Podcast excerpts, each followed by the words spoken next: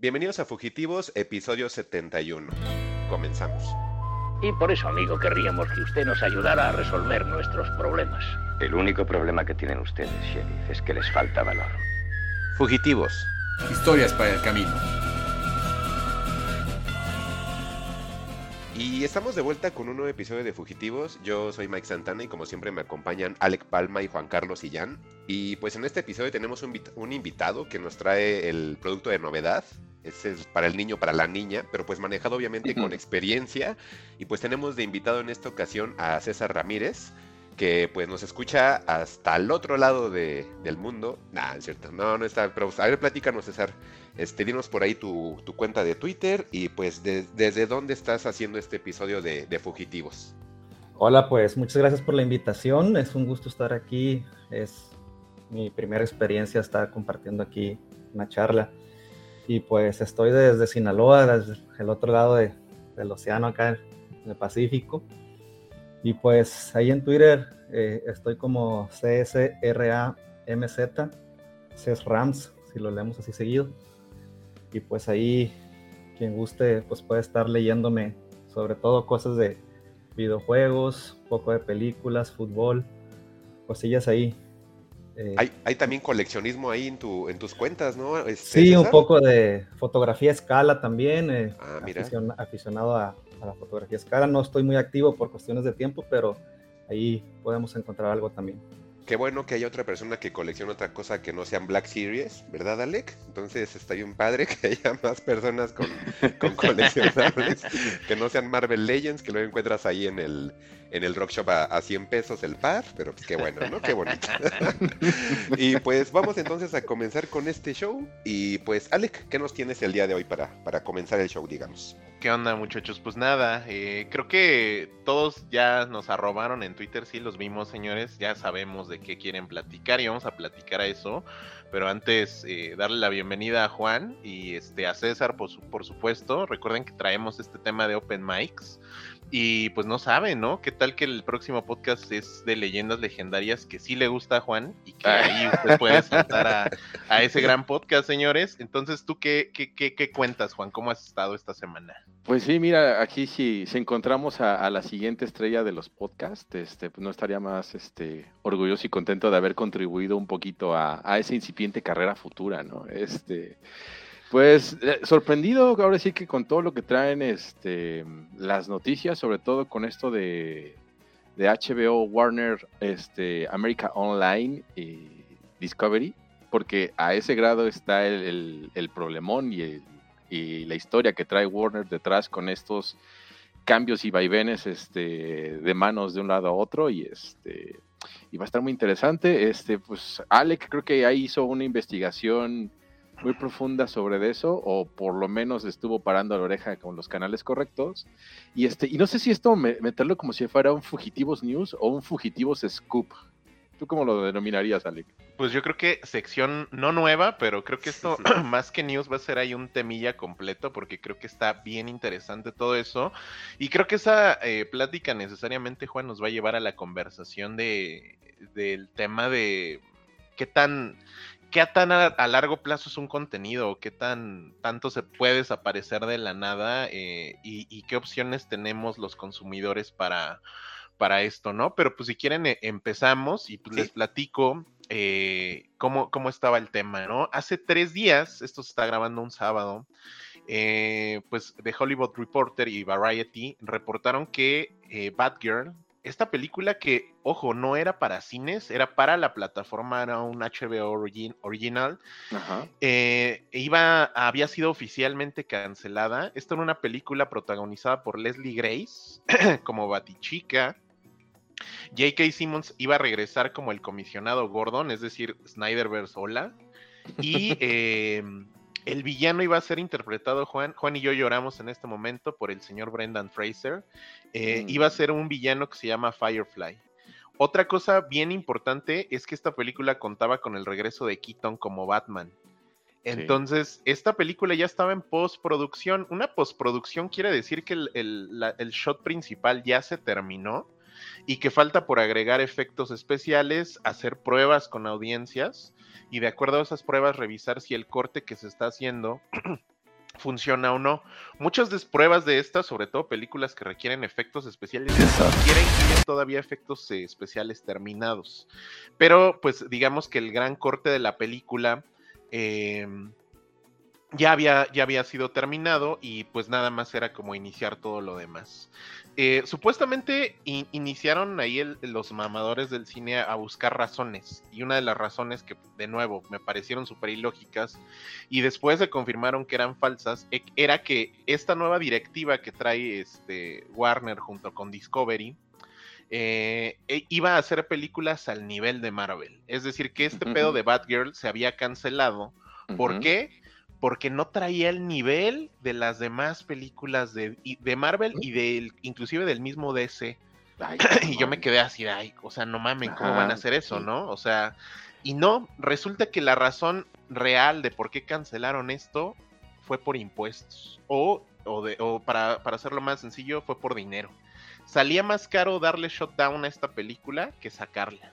Porque había que, todavía de, efectos y de publicidad, había que inver- invertirle de 30 a 50 millones para comercializarla solamente en Estados Unidos. Y como este pedo no iba a estrenarse en cines, pues evidentemente no iba a dejar una ganancia a nadie. Cancelar esta película le trajo una ganancia sobre impuestos a Warner Discovery de 20 millones de dólares. Entonces, nada más para dejar el primer paso claro, esto no fue por nada que tenga que ver con calidad, fue por dinero, por ahorrarse dinero. Dicho eso, al siguiente día, HBO Max empezó a quitar contenido sin avisar. Eh, dentro de estas películas está la nueva versión de Las Brujas que dirigió Robert Zemeckis, junto con Ujú. Del Toro ahí que estaba de productor. Eh, movieron una peli, Juan, que creo que esta sí la ubicas, una que se llama An American Pickle. Em, la de Seth que- Rogen. Con la que te invitaban a, a consumir HBO Max cuando abrió. Exactamente. Estas, estas junto, con, junto con otras cuatro películas, incluido una serie de HBO original que se llama Moonshot, las bajaron así de la nada. Entonces, de ahí fue cuando se empezó a poner interesante. Los directores de, de esta película sacaron un comunicado donde les dijeron que nadie les avisó nada y que estaban muy tristes y conmocionados por las noticias. Empezaron a salir mil cosas, mil y un rumores. eh, y, y de verdad aquí fue cuando yo dije, o sea, este pedo se está poniendo aún más interesante. Después IndieWire sacó un comunicado, eh, o más bien una nota, donde se decía que la plataforma va a seguir quitando programas de películas que no funcionan ni funcionaron. Esto quiere decir que eh, las- los contenidos que tienen una audiencia nula o muy baja, los van a seguir sacando. Eh, y si hay contenidos que tienen una audiencia de mediana a grande, ahí se van a quedar. Por ejemplo, eh, hay películas, la nueva película que hizo Alasraki, que es un remake de una película gringa, al parecer está teniendo muy buena audiencia. Ah, la del padre de la novia, ¿no? Exacto. Este remake que hizo Alasraki, Gas Alasraki, el director de Nosotros los Nobles, está teniendo un... eh, eh, sí, fíjate que eso sí me gusta, ¿eh, Juan? Eh, resulta que esta peli está, está eh, teniendo mucho éxito y pues ahí sigue y seguirá. Entonces, estas noticias empezaron a, ir a mucho chisme, gente de, actores, el, actor de Shang-Chi se burló de, de- de la plataforma y de lo sucedido y al güey le valió madre si no bajó el tweet. Y esto se empezó a poner más complicado. Después resulta que durante ese día, cuando empiezan a bajar contenidos, se hace el rumor de que HBO Max iba a desaparecer. Y eso se quedó en un rumor. Yo la verdad al principio dije, no, no mames, o sea, la plataforma no tiene ni un año trabajando o funcionando y ya nos van a bajar. Y pues al siguiente día se hace eh, de manera oficial el anuncio de que HBO Max va a desaparecer y el tema está así. Debido a la fusión con Discovery Plus, eh, muy probablemente esto se va, va a terminar llamando Discovery Max. Este servicio va a, ser lanzado a mediados del 2023 y ese mismo año va a llegar a Latinoamérica. Se espera que a finales del 2023 eh, Discovery Max exista y que HBO Max oficialmente desaparezca. Los, se, se dieron algunos datos de cifras importantes. La audiencia combinada de HBO Max y Discovery son alrededor de 92 millones de usuarios, o sea, es algo muy cabrón. Y el Sí. presidente de la Warner Bros. Discovery, que es esta nueva fusión, es un güey que se llama David Zaslav. Ajá. Y este güey eh, tiene el compromiso anunciado, ojo, ojo, estos no son rumores, de recortar y de ahorrarle a la empresa 3 mil millones de dólares. Sí. Entonces, esto significa necesariamente que muchas áreas de HBO Max, sobre todo la parte de originals, van a desaparecer, por lo cual va a haber mucha gente, mucho creativo que van a perder sus trabajos. Eh, y esto es también parte de las razones por las cuales se están eh, eliminando eh, contenidos originales. Si bien como hemos platicado aquí y antes no había pues, ese entendimiento de, oye, brother, pues es un servidor, pues da lo mismo. Mantener estos contenidos en Estados Unidos genera costos y genera impuestos. Entonces, eh, hay, hay rumores de que, de que la Warner, va, Warner Bros. Discovery va a cerrar Cartoon Network y Boomerang TV. Eh, va a haber muchos, muchos cambios de aquí a, a- a un año. Se está anunciando que DC Comics va a ser eh, oficialmente un estudio, un estudio independiente de la compañía que se va a denominar DC Studios. Eh, y bueno, básicamente eh, el, el tema es que, o el plan es que estos güeyes planean que para 2025 quieren llegar a los 130 millones de, de usuarios. Por ahí todavía hay estrenos bien importantes como eh, House of the Dragon, que esa no va a tener ningún tipo de afectación.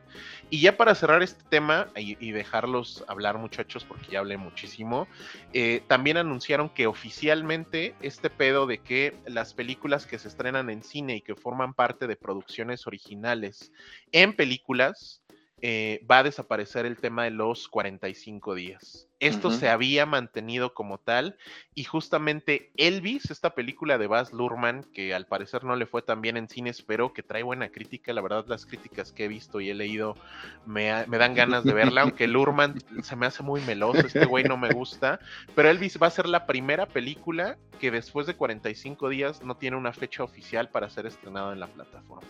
Y esto es un desmadre de comunicación porque por eh, la página de HBO Latinoamérica había anunciado la película de Elvis como ya un estreno inminente a la plataforma y un estreno muy pronto.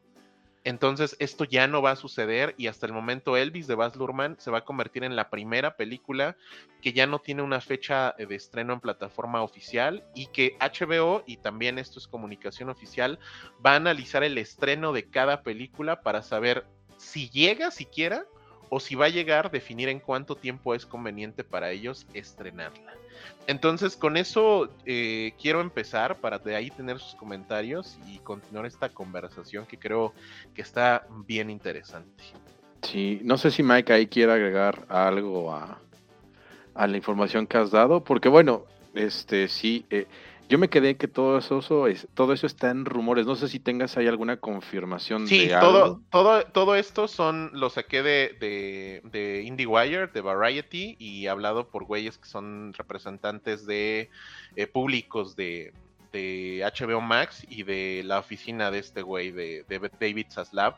Entonces, todo estos no son rumores, o sea, lo que no son rumores son el tema de estrenos, eso es un hecho, el tema de la fusión, la fecha de estimada para inicio de esto en, en Estados Unidos de la fusión ya que de nuevo el nombre sí es tentativo, mucha gente cree que se va a llamar Discovery Max la nueva plataforma. Y también es oficial que esa transición la quieren realizar a finales del 2023 para Latinoamérica. Entonces, esos sí son hechos, eh, todo lo demás, lo que sí eran rumores de nuevo, no se queden con que eh, Batgirl la cancelaron por calidad, o sea, eso es ni de pedo. Y el tema también de contenidos va a continuar la baja de contenidos y, esto está interesante porque esto es algo que descubrimos Santana inicialmente y después yo me subí a ese barco cuando hablaba Santana de Ámsterdam, de HBO. Al parecer, bajo estas políticas, pues Ámsterdam era una serie que nada más vio Yo. gente de la colonia Condesa, Ay, la colonia Roma y Mike Santana, ¿no? Y los que estamos pegados donde pasa la basura. Entonces, ahí no sé, muchachos, qué opinen en general de todo este. Yo le llamaría un bonito desmadre, ¿no? Híjole, Alec, eh, a mí me llama mucho la atención todo lo que está pasando actualmente con las plataformas. ¿Por qué? Primero vemos los golpes de Netflix, que a lo mejor toda la gente los ataca de que son unos este, ladrones y todo por sus precios distintos a todas las demás plataformas, eh, por su aparente falta de contenido, por su aparente eh, desorganización en los mismos, por su aparente pérdida de, de licencias. pero yo siempre lo he dicho, Netflix va a ser como que el futuro de todas las plataformas y si Netflix hace esos movimientos, podemos ver que Netflix, a, a pesar de todos los cambios que han este, sucedido en este contenido en streaming o en apps, pues es la que se ha mantenido. O sea, vean HBO, ¿cuánto tiempo lleva HBO Max? Ale? Creo que no lleva ni un año, ¿no? Y, sí, que creo esté pasando que un por esto y ese tipo de absorciones, eh, como decimos, pues es que el problema es la situación de quién tiene las licencias. Y, yo creo que eso es lo que deriva que ahorita HBO, Warner, Discovery, todo esto se esté llevando, eh, pues todos están como que tratando de obtener su tajada de pastel, pero sí lo están haciendo ya de maneras muy drásticas y pues creo que son las únicas maneras que puede haber, porque al final, eh, como dice Alec, Sí, Batgirl se cancela por situaciones de presupuesto, porque por ahí la gente, ya saben, en Twitter empezó, ah, pues es que es, que es una, un personaje femenino y no quieren que ese personaje pegue, ya saben todo lo que empezó a, salir, que por una situación inclusive hasta racial, o sea, toda la gente empezó así a hacer sus chaquetas mentales, pero realmente la realidad que era minimizada era la situación de presupuesto y pues no vamos también tan lejos, Alec, con Tenet, o sea, eh, han pasado como muchas situaciones o desaciertos que ha tenido eh, HBO o, o, Grupo Warner y pues es lo que se está traduciendo actualmente. Y lo que esto también me deja es que pues no es tangible. O sea, todo este contenido no es tangible, se está, se está convirtiendo todo en una modalidad tipo cablera, pero sin que sea tangible. Entonces, ya no sé a veces hasta cuándo, cuánto durará toda esta situación de los streamings, de las licencias. Y ahora volteo a ver a Netflix y, y, creo que Netflix en las sombras se está riendo de todos, ¿el qué? Y Juan y pues ese. Sí, César. Sí, a, a, ver César, no sé si tú también tengas ahí algún comentario en relación de eso o algo que te haya llamado la atención de toda esta situación. Mm, pues eh, me queda a mí la duda qué va a pasar con los, los, los actores, eh, director, eh, no sé si vaya a haber algún tipo de indemnización o no sé, porque pues no nada más es trabajar en la película y ya, yo creo que también después de la película pues vienen algunas regalías, algunas, eh, pues incremento también en, su, en lo que es su, pues su fama, su, su, su apariencia, su, su, imagen y todo eso pues se va a perder. Supongo que ya contaban ellos con, con algo en, en, en, lo que se iban a beneficiar en sus carreras y, y pues eso se corta así de repente de tajo quiero pensar que hay algún contrato, alguna cláusula donde, donde ellos estén protegidos ahí por ese lado, porque sí, sí suena feo, porque si no, pues luego termina pasando como lo que pasó con Scarlett Johansson en, en, en Black Widow, que, que, también hubo una bronquilla por ahí con la situación de las regalías y, y cosas que vinieron posteriores al estreno de la película. Oye, sí, eso que dice eh, César, fíjate, sí, no, no, no lo tenía en mente. Eh, eh, sí es cierto, porque al final eh, que lo que haga la empresa sí afecta a tu imagen, porque pues ya trabajaste, como dice César, y, y, pues sí es hasta inclusive algo que la gente ya esperaba o asociaba a cierto actor. Sí es cierto, no, no había puesto como que reflector y el antecedente exactamente como dice César, muy este on point de lo de Disney con, con este Black Widow y Scarlett Johansson y todo ese drama que hubo o sea, sí está cañón, o sea, sí, sí que va a pasar, como dice César, ¿alguien de ustedes piensa o imagina qué pasará en esas situaciones?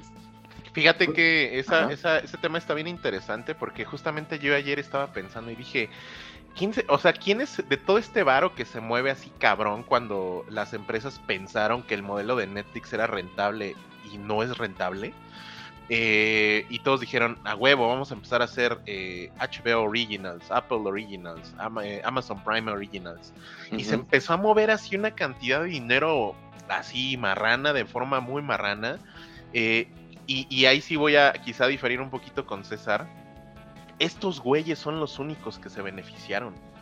O sea, de lo de Scarlett Johansson, todo esto se cerró. O sea, Disney la super cagó, eso es muy obvio.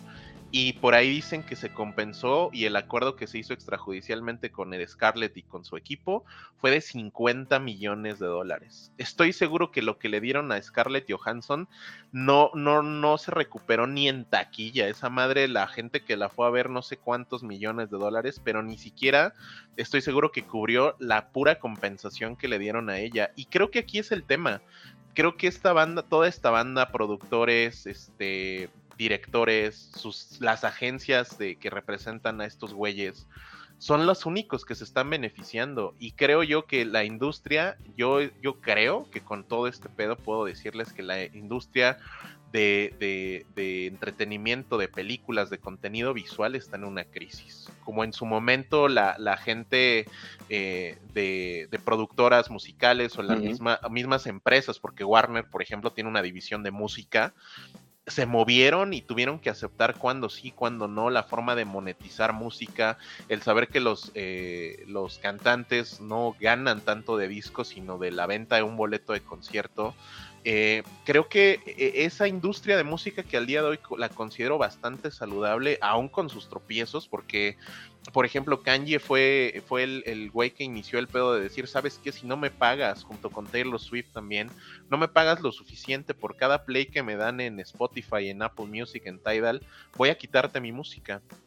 Dr. Dre lo hizo. eh, el disco más emblemático de Dr. Dre no está en plataformas. Snoop Dogg lo hizo con música. Y estos güeyes aprendieron que tienen forma de, de- negociar con todo. Pero por lo menos la industria de la música tardó mucho. Tardó yo creo que unos 10 años en evolucionar y entender cómo funcionar con las tecnologías de ahora. Y yo considero a la industria musical como un, em- un negocio bastante saludable y rentable. Creo que el pedo del streaming está en una crisis total, creo que definitivamente eh, los únicos beneficiados de todas estas crisis, y digo los únicos porque como audiencia, si alguien era fan de American Pickle, esta película de Rogan, que yo nunca la vi y tenía ganas de verla, que entiendo que es de un güey que se cayó y se quedó atrapado como en el tiempo, se veía cagada, pues yo como audiencia ya sufrí un maltrato porque ya no lo voy a ver. Eh, pero de nuevo, esto, hablando específicamente del tema de Scarlett, güey, le saca 50 millones. Y ojo, no estoy diciendo pobre empresa, pobre Disney, porque pobre no tiene nada. Pero cuando haces eso 50, 100 veces y pierdes cada vez que creas algo, creo ahí es cuando estás en un problema. Y, lo hemos platicado aquí varias veces, así de eh, Netflix está de chillón di- diciendo, güey, se me está yendo la audiencia, ya no tengo dinero, voy a hacer menos producciones. Sí, cabrón, pero ¿quién te dijo que Dave Chappelle valía 100 millones de dólares? Tú agarraste y le diste su bolsa de 60 millones de dólares solamente a, a Chappelle para producir cinco especiales y te gastaste 40 millones en crew, en distribución y, y publicidad. Es decir, tener a este güey te costó 100 millones. ¿Quién te dijo que un espectáculo o cinco espectáculos de Chappelle valía 100 millones? ¿Quién le dijo a Scarlett Johansson?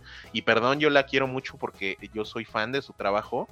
Eh, pero ¿quién le dijo a Scarlett que su participación en Black Widow iba a dejar 50 millones de dólares de ganancias en pandemia? Porque ahí todavía estaba la pandemia fuerte. Creo que estos güeyes se están viendo muy avariciosos. Creo que estos güeyes que están alimentando la industria la están destruyendo bien cabrón. Eso es por lo menos mi percepción. Ya yo sabes que creo que en realidad estamos siendo víctimas de la especulación. O sea, el, el hecho de darle un valor tan inmenso a Netflix y el potencial, creo que a lo mejor está mal calculado o, o te da números que, que son, que son irreales, ¿no?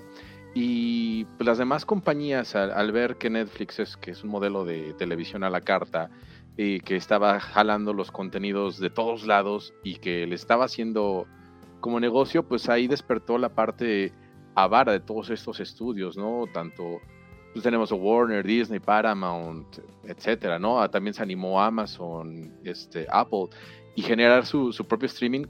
Este, creo que en realidad este, la movida de Netflix, como pues, es bien conocido, al, al saberse dueño de nada, pues fue empezar a crear contenido, ¿no? Y al hacer eh, contenido bueno, pues empezó a tener este, espectadores cautivos. Sin embargo, al, al ser el primero, pues, em, pues como que da el ejemplo de cómo hacer las cosas, ¿no?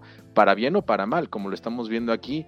Y, bueno, creo que acá lo que está pasando entre, entre Warner y, Discovery y ATT y demás, pues es el resultado de los malos negocios que ha hecho Warner a lo, largo del tiempo, ¿no? Este, yo lo empezaría a destacar desde desde que compraron esta compañía de, internet llamada American Online a principios de los 2000 que también invirtieron una cantidad absurda de dinero que les trajo una pérdida que a la postre este, tuvo que fusionar ese lado y volver a vender a Warner. No, no sé quién era el dueño de Warner antes de, de ATT. Este, ATT paga una lanísima, creo que paga 85 mil millones de dólares por, por, este, por este servicio, con- considerando que pues podría ser lo que el, el, el quadruple play, ahí yo creo que Santana nos podría este, hacer más amplio lo del Quadruple Play, considerando su experiencia en, trabajo, eh, por su trabajo, este, sino pues rápidamente venderles el servicio de telefonía, internet, este,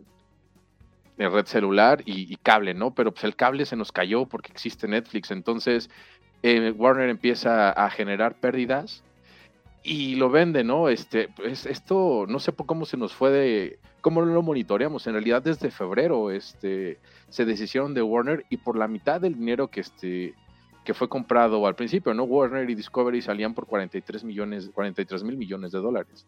Entonces ahí estamos hablando de que había una pérdida más o menos de, de, la mitad de lo que se invirtió, que es justamente el activo tóxico, como así le llaman, que trae justamente Warner con esta fusión y que tiene este David Zaslav la, el trabajo de recuperar y hacer redituable.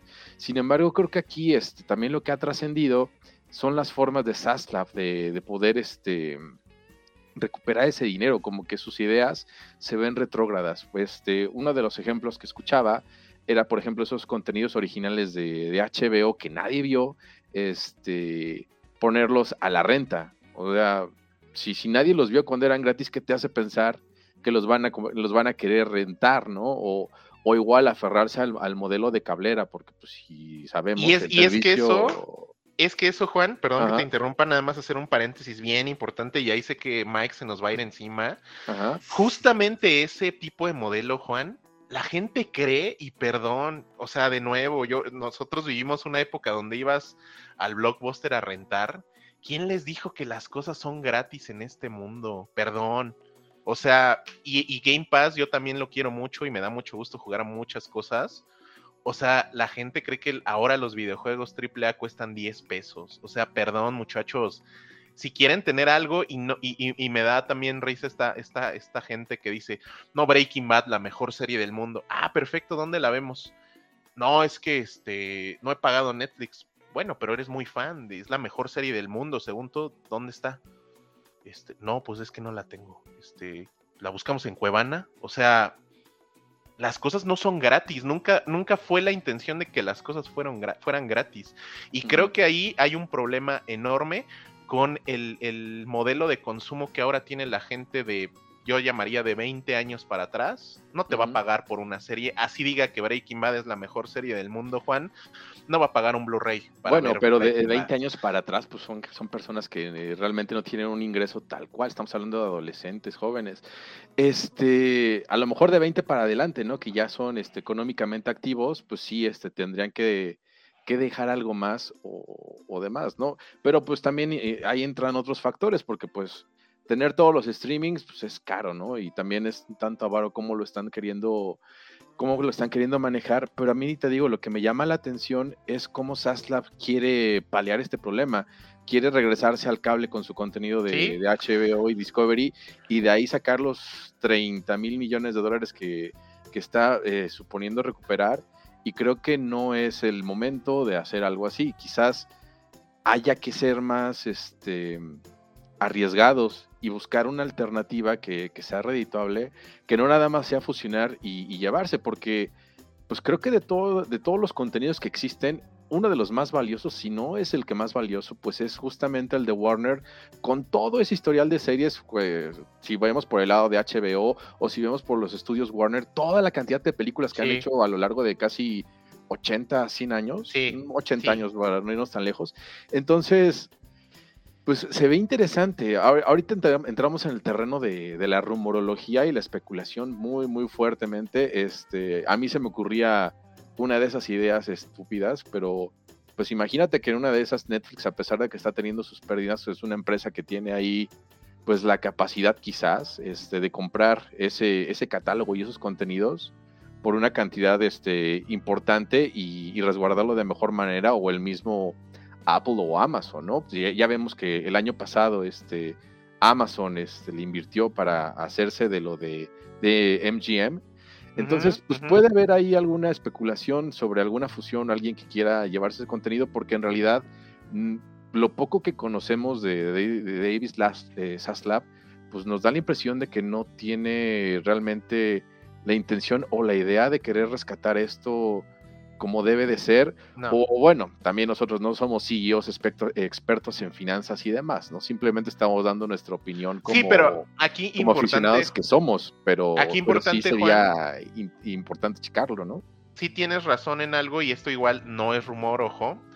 Eh, parte de lo que quiere David Zaslav para, para esta nueva plataforma Discovery Max, entre comillas, es que tenga televisión en vivo. O sea, cable.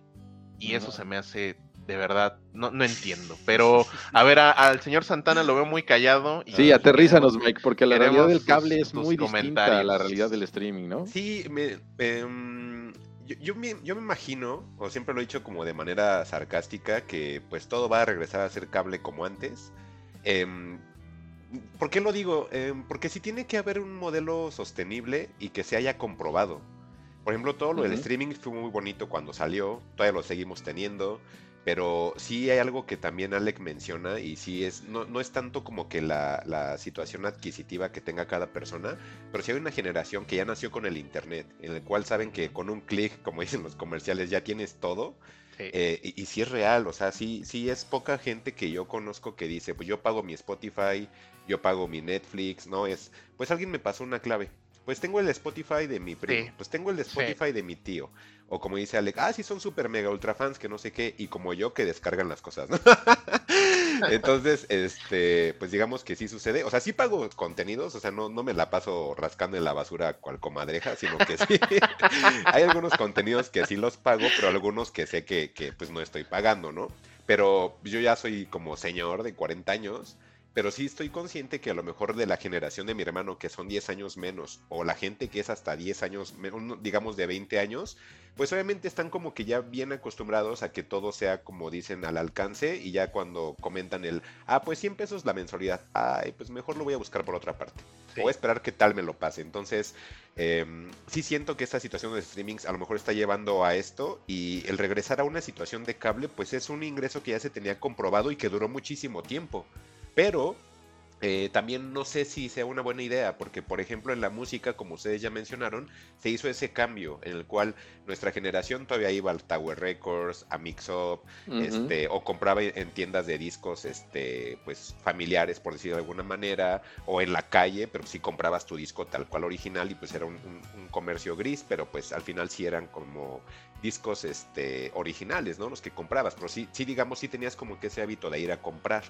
Eh, hoy día pues está Spotify y pues los discos salen al momento de que ya están lanzados, ya los tienes en la plataforma y si te pasaron la clave pues ya está. O si tienes YouTube, hay gente que ya está súper acostumbrada inclusive a escuchar música en YouTube con todo y comerciales. Sí. Y bien en la... curioso, ah, ¿eh? no, no, no. Sí, Ajá. entonces ya es una onda como muy, muy, muy distinta.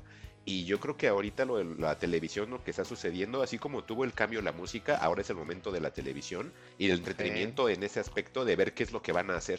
A mí me llama mucho la atención porque que regresen al 100% a la modalidad cable, la No. verdad, no creo.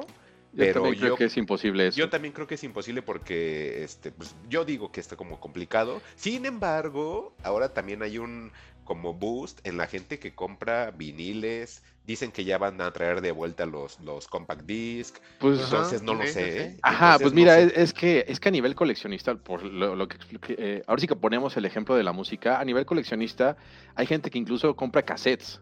Sí. Entonces, sí. este, el vinil, el cassette, el CD, se siguen vendiendo, nada más que ya no vas a vender o no vas a hacer el tiraje millonario, ¿no? Si acaso vas a hacer mil, si acaso vas a hacer cinco mil, si por mucho diez mil, pero párale, o sea, en realidad el consumo ya es digital. Pero nadie aguas, consume- aguas, Juan. ya ni siquiera tienen reproductores para poner, a poder reproducir eso físicamente. Pero ojo, Juan, te venden un vinil y, por ejemplo, el disco que tú encuentras en iTunes, cada tema te cuesta 10, 20 pesos. Y ponle Ujú. que tenga 10 canciones. Supongamos que tu disco te cueste de 100 a 200 pesitos digital. O gratis en YouTube, o como dices, el del coleccionista. Ah, ok, pero el vinil del coleccionista o el vinil normal que van a sacar, que va a sacar ese artista, Juan, no te cuesta 200 pesos el vinil, Ah. te No, cuesta claro, 2000 es- es- pesos. Es o que sea, ahora el, el vinil justamente viene a. Como es para coleccionista, se supone que el coleccionista va a pagar lo que sea con tal de Sí. tener eso. Entonces se aprovechan de, de ese concepto para venderte las cosas físicas de forma muy cara. Por ejemplo, mm, se me ocurre. mm, Ay, este rapero. Que te trajeron un disco de él hace poquito, Alec. Ah, Eh, ¿El Childish Gambino? No. Ah, Kendrick Lamar. Ah, Kendrick Lamar, si tú revisas cuánto cuesta un CD de Kendrick Lamar, te cuesta arriba de 600 pesos. Sí. Siendo que un CD en realidad lo puedes comprar desde 70 pesos. Los viniles tus cuestas, te cuestan como 1500 pesos, ¿no? Siendo que un vinil en promedio tendría que costar alrededor de 400 pesos, que todavía 400 pesos es una cantidad alto. elevada, ¿eh? Sí, sí. Entonces, pues, ¿qué haces si dices, a mí me gusta este señor, pero pues realmente no me quiero gastar dos mil pesos por más que sea muy fan de él, ¿no? Pues me voy a Spotify. Y a lo mejor dices, bueno, va, me pago mis 99 pesos al mes y ahí escucho el disco hasta que se me hinchen los tímpanos, ¿no? Entonces, es, es, siento que por ahí va también los tiros con, con la parte del streaming. Aquí lo que me llama la atención es dónde va a parar ese contenido, porque no creo que el último lugar donde se vaya a hacer sea el Discovery Plus, o si se salva HBO Max por nombres comerciales, no creo que quede justamente en ese lugar. Alguien se va a hacer con eso. Para cerrar de mi lado ya este tema, yo nada más quiero decir que Netflix sigue observando. Recuerden que hay algunos estrenos que no han llegado ni a HBO y que luego de repente salen en Netflix. Sí, Su deal sí. súper fuerte que tiene con Sony, que en su momento Con cuando lo anunciaron cierto. todos se burlaron y decían, pero es que las películas de Sony están bien chafas. Y ahora vean lo que está sucediendo. Las películas súper chidas y la plataforma que a lo mejor todos dábamos como por sentado que era la mejor, lo que está sucediendo. Y la que pensábamos todos que era la peor, ahí anda, bien contenta, este, y yo, yo sigo diciendo que sí están esperando a ver cuando van cayendo las licencias para que lleguen con su paraguas y vayan a ir recogiendo todo, ¿no? Y ahí obviamente ya no les van a decir, ah, pues mi licencia cuesta este 50 millones por año. Así de, ¿qué pasó, chavo? Si no la paso yo, ¿a quién se la vas a vender? ¿A Prime? Que nadie lo ve. ¿A Paramount? Que ni te va a pagar. No, yo no te pago 50, te pago 10. Si quieres, chavo. O sea, yo creo que va a haber un momento así, ¿eh? Pero pues es lo que, digamos que yo ya puedo cerrar como este aporte. Está bien interesante, la verdad. Pero pues ustedes a ver si tienen más comentarios. Juan, César, Alec. Eh, sí, bueno, yo creo que el último sería todo lo que se expande tiende a contraerse. Entonces, ahorita estamos en una expansión de streamings y este, pues yo creo que ya, le- ya, ya llegó al techo, ¿eh? Yo Sí, creo que ya. ya llegó al techo y ya, ahora viene la Ya, contracción. ya llegó, sí. Y yo de mi lado, pues quiero cerrar con, con el tema de valorar contenidos. Cuando trajo Mike Amsterdam, me interesó mucho. Me encontré unos clips, ojo, en canales oficiales de HBO Max, de covers a canciones de los 80, hechos por Elsa y el Mar, por Little Jesus, por Jimena Sariñana, y dije, ay, este pedo está Sí, interesante, se, ve se fotografiado bonito. ¿Dónde diablos voy a ver eso? En ningún lado, Ya desapareció. Ni, ni físico, Y eso, Sí, ya ni y eso como exacto. usuario, como usuario es injusto. Y estás madreando al consumidor. Sí. O sea, o sea, sí que bueno que te ahorraste 20 millones de, de Combat Girl, pero quitar Amsterdam te, te redujo centavos y como usuario me estás madreando a mí. Entonces yo, yo invito de verdad a valorar el contenido que tenemos y si hay algo que te gusta, así no seas coleccionista, creo que sería buen momento de buscar una oferta en, en Amazon, en donde tú compres, es decir, oye, esto me gustó un chingo. No sabemos cuándo sea la próxima reducción de impuestos de estos güeyes y me lo van a quitar. Y, y, lo signi- y, y creo que, por ejemplo, aquí Juan me, me puede, eh, puede identificar con él. Es que coleccionas, no sé a qué volumen al que tú quieras, pero es porque es algo significativo para ti. Sí. Y es algo que vale la pena compartir con alguien. Y el tenerlo ahí listo para compartir en cualquier momento y de alguna manera sentirlo tuyo, porque ese Ujú. Blu-ray, eso, eso es tuyo. Eh, por ahí hablamos de, ya si nos ponemos más clavados, pues no sé, en- se sabe, y, y gente de Cineteca que yo conocí me dijo, güey, en temperatura adecuado, a tal lado, en, en- en- en temperatura controlada, un Blu-ray físico te dura 50 años. En tu casa donde de repente pega el sol, hace frío, llueve, lo que sea, mételo a 30. Nada es para siempre, pero por lo menos tener eso en tu poder creo que es bi- bien importante y hace, creo yo, apreciar más lo que tienes y lo que estás viendo. Y no sé si por ahí César quiera, quiera cerrar al- algo de este tema ya. Oh, pues pasa algo similar a, a la eterna discusión de los, de los videojuegos digitales y físicos, que existe una, una enorme discusión. Eh, quienes prefieren una cosa u otra y al final es cada quien quien tiene la última palabra. Al fin de cuentas, tu producto, tú sabes cómo lo consumes. Y con respecto a, a las plataformas de, de- de streaming, pues ahí sí estoy de acuerdo a lo que dijo Juan, es, se puso como de moda y, y- y se expandió todo esto, luego cuando esto se contraiga al final van a quedar los, que, los, los de siempre, los, Sí. los que siempre estuvieron ahí. Eh, se puso de moda, ya ven que el contenido pues original, que Netflix original, Prime original y se llenó de puro programación de Derbez y todo eso con, respecto, con respecto a quienes les gusta el contenido de Derbez, pero claro, claro. ya era todo Derbez en, en Prime Maestro, original. maestro. Maestro, ¿eh? Entonces, eh, al final de cuentas yo pienso que, que- que Netflix va a seguir dominando porque son Sí. los pioneros y, y son los que se van a mantener ahí. Muy bien. Híjole, ¿qué tal con César, eh? Todo ahí.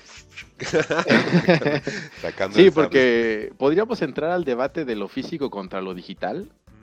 Este, pero yo creo que eso lo dejamos para otra ocasión, ¿no? Porque ahí sí nos vamos a echar Sí, como una hora de programa. y ya llevamos 40 con esto. Sí, sí, sí. Entonces cerramos eso y pues yo creo que es, es momento de, de dar paso al- a, lo siguiente. Y como les decíamos a toda la gente que nos está escuchando en este episodio número 71, pues tenemos de invitado a César Ramírez. Y pues César nos trae un tema que lo esperábamos mucho. Lo esperábamos tanto que sigo sin verlo, pero Juan ya también lo oyó. Entonces creo que Alec también igual falta, pero ya esperamos este fin de semana ponernos al corriente. Sí, sí, sí. Y pues estoy hablando de la nueva entrega de en cine, bueno, no en cine, en película de Prey, de Predator o el depredador como lo conocemos en México y en América Latina. Y pues César, ¿qué onda con Prey?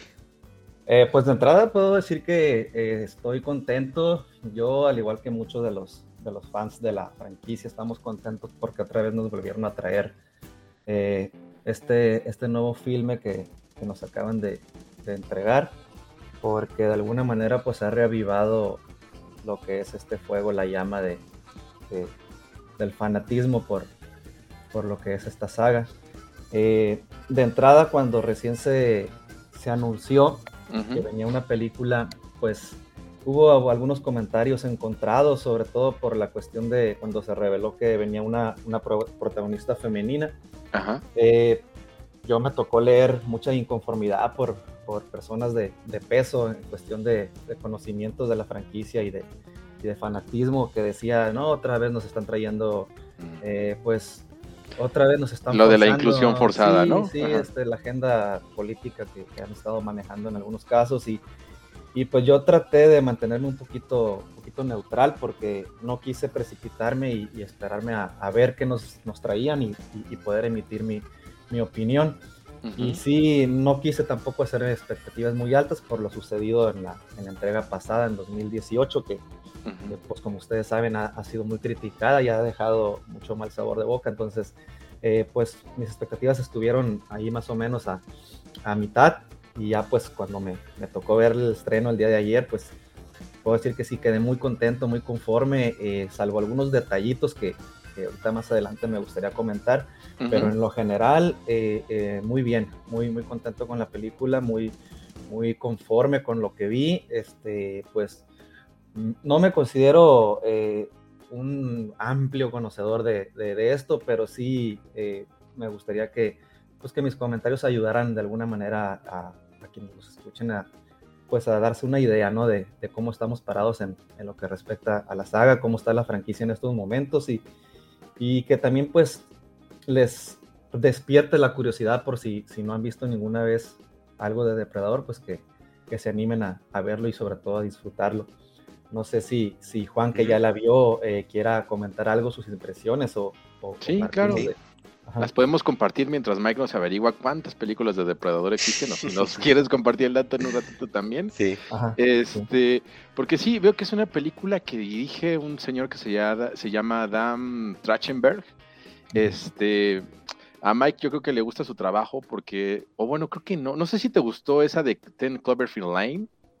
Que no, Lane no, Lane no, nada más me gustó la, este, la otra de Cloverfield. No, no, Porque yo Lane- dije- No, Lane sí es la que me gustó, discúlpame, la otra Sí, es la es la que, de la de Paradox es la 2016. que no me gustó. Ajá, sí, es que las confundí. Porque dije, bueno, pues Depredador, el chiste de Depredador es cazar sin que lo noten, ¿no? Ser sigiloso. Entonces dije, bueno, si en la película de Cloverfield nunca se vio el monstruo, pues este, creo que es la persona adecuada para el trabajo, ¿no? Porque parte de- del encanto del Depredador, por lo que sé, es, es justamente esa forma de cazar tan sigilosa y siempre estando oculto. Y, y no sé si te, no sé si te pasó, este, César. Yo, ten- yo tenía como que un conflicto un poco con la premisa de la película, porque cuando vi el tráiler y vi que era en, en este país, en la nación Comanche, en los años de 1700, y ves el tráiler de, de los nativos americanos este, pues, corriendo o peleando contra el depredador, dije, ay, esto es tan injusto como mandar a jugar a, a Leo Messi a la liga de, de acá arriba de la esquina fútbol, ¿no? Obviamente nos va a hacer pedazos. Entonces, pues como que dije, ok, no sé cómo vayan a manejar esa idea, no sé este, qué tan ventaja, cuánta ventaja pueda tener el depredador. Porque te digo, a mí como que me falta esa expertise, es, la primera película que, que vi del depredador. Y este, y dije, bueno, creo que si, si les doy esa licencia argumental puede que me encuentre algo, algo agradable, ¿no? Porque sí vi que mucha gente, este, como que estaba muy eufórica con la película, como que mucha gente en mi edad, ahí en los 40, estaban muy, ah, es la mejor película de depredador que he visto, no sé qué, es, es una joya, y así de, ah, ok, este, pero no sé si es tanto la, la nostalgia y el, el hecho de, de creer que pues, lo que nos tocó vivir en la infancia es lo mejor del mundo en relación a cualquier cosa que se salga, o, o si, y, y realmente no había como una crítica real hacia eso, este, porque pues luego se da, ¿no? Este, nos gustan las cosas simplemente porque, porque las queremos, no sé, no es tanto porque estén tan buenas. Entonces iba con esas ideas en la cabeza, así de, mm, a ver, este, pues me encuentro con la sorpresa de, Amber Smith Thunder, que pues, es la protagonista que, que menciona César, que es el personaje de, de Naru, que pues también ella, pues como dato curioso que la acabo de encontrar, es que es miembro de la Reserva Sioux. Entonces, pues sí hay como un cierto enlace con, con los nativos americanos, ¿no? Está ahí como un, un detallito de representación. Y pues dices, ok, la chica, porque pues en comparación de creo que la primera es con Schwarzenegger, si no hay, corríjanme, este, Sí.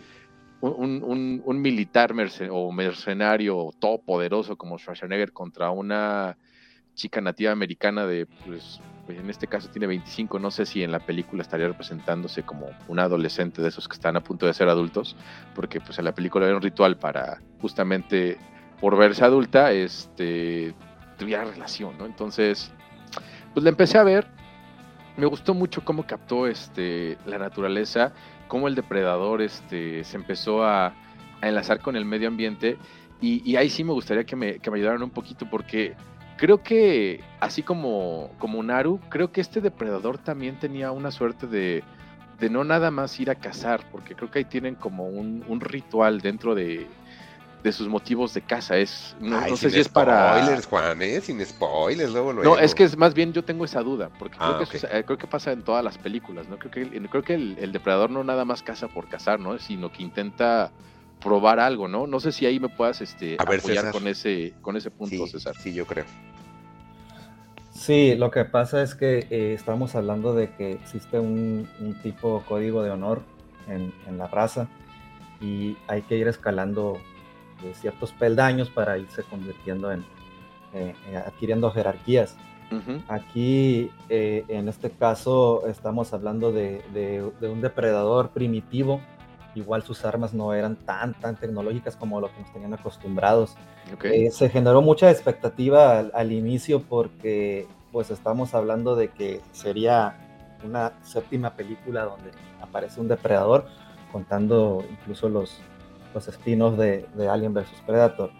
Eh, y, pero era la primera ocasión que, que- que nos trae una película bajo el sello de, de 20th Century Studios, que, que, como ustedes pueden ver, todas las demás pues salieron este, por, por 20th Century Fox, y entonces este, Ujú. estaba la, como que el morbo de ver, a ver qué, qué iba a hacer Disney esta vez con, con el personaje, y pues el director pues también es, eh, es un- una persona muy joven, que, que vendría siendo yo creo su, su, segunda, su segundo largometraje Así es. en su segundo trabajo, entonces este, estaba ese, como ese, ese morbo, esa expectativa eh, a ver qué, qué hacían, eh, sobre todo con, con lo que quedó después del, del, 2000 de- del 2018 con, con Shane Black.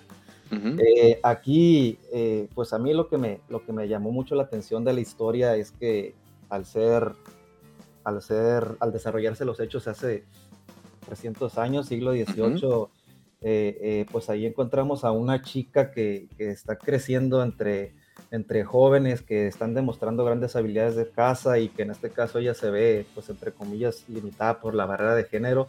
Ahí de entrada, pues ya es, es el, el primer reto que ella tiene como, como, como protagonista. Eh, la película desde el inicio trata de dejarnos claro el orden de dominación natural que hay entre las criaturas, ¿no? Que habitan una determinada región. Y ahí podemos ver a diferentes especies animales cazándose unas a otras y, en ese sentido nos va llevando y nos va introduciendo al núcleo de lo que viene siendo Prey, que es el enfrentamiento con, con el Yautja.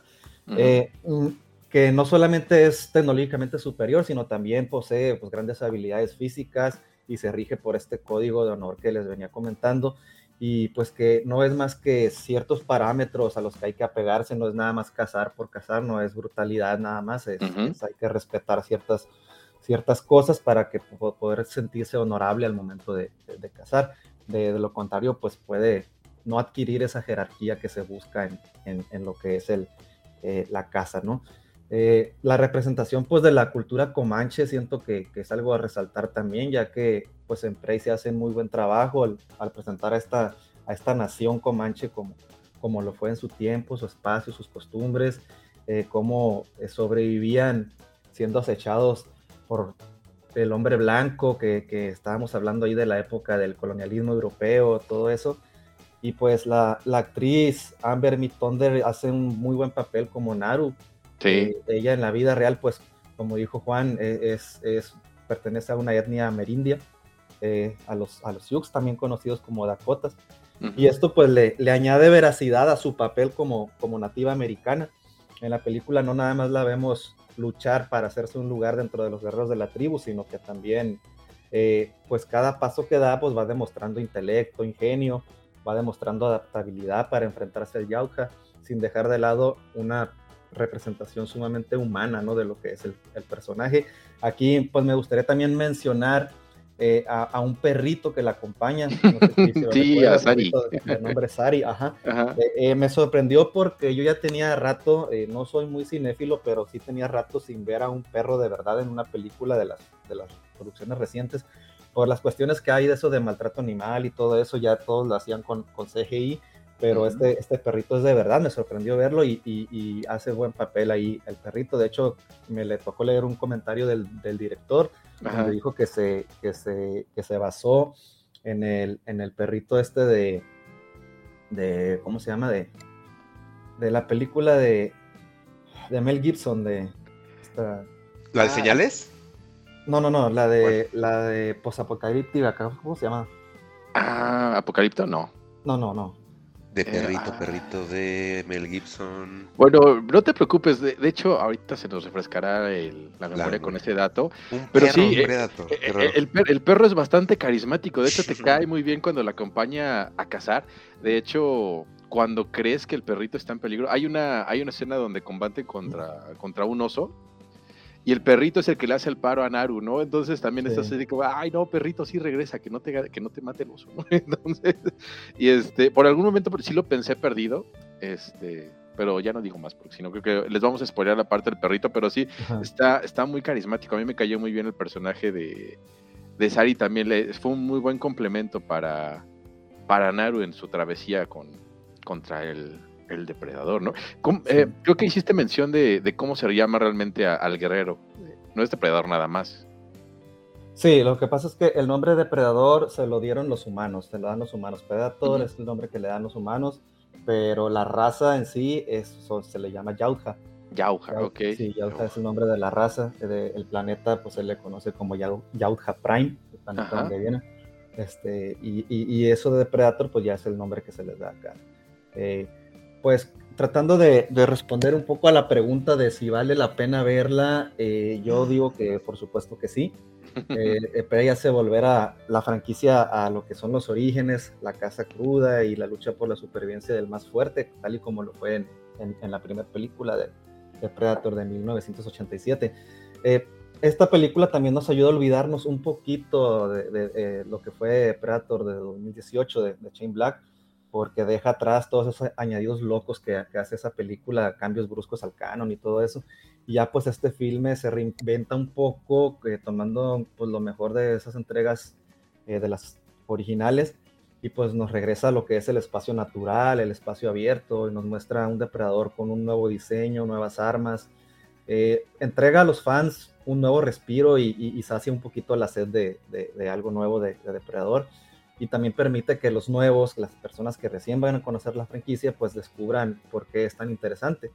Eh, si a mí, por ejemplo, me preguntan por una calificación, yo creo que la, la dejaría en, en, un 8 sobre 10 por la cuestión de unos detallitos ahí, unos huecos argumentales que, que pues quienes conocen un poco la historia o, o, o, están ahí adentrados, pues lo van a ver, lo van a notar y, y, y, eso les va a dejar así como que con el dato es en el aire, pues pero si son una persona que nunca ha visto nada de Depredador o que no son fans y que quieren ver una buena película con acción, con, con buenas escenas, eh, está muy, muy recomendable. Ok. Oye, sé que comercialmente lo que te voy a preguntar es como imposible, pero ¿no te hubiera gustado ver la película en lugar de inglés en Comanche? Mm, está precisamente doblada al Comanche también. Es, oh. uno, es uno de los idiomas que está disponible ahí en la plataforma. No me eso, qué sí. No, pues ahora sí la voy a volver a ver. Una pregunta, César, ahorita de lo que comenta este Juan. Y tocaste un punto que tenía como esa duda de, ¿esta le puede entrar a una persona que jamás le ha entrado a Predator? ¿O tú crees que está hecha para la gente que ya conoce la franquicia? ¿Cuál es, digamos, como tu postura ahí? No, sin duda, sin duda esta película, esta película la puede ver cualquiera. He, escuchado comentarios de personas que, que dicen, la vi con mi papá, la vi con mi hermano que no sabía nada de Predator y les, les gustó mucho, este, disfrutaron.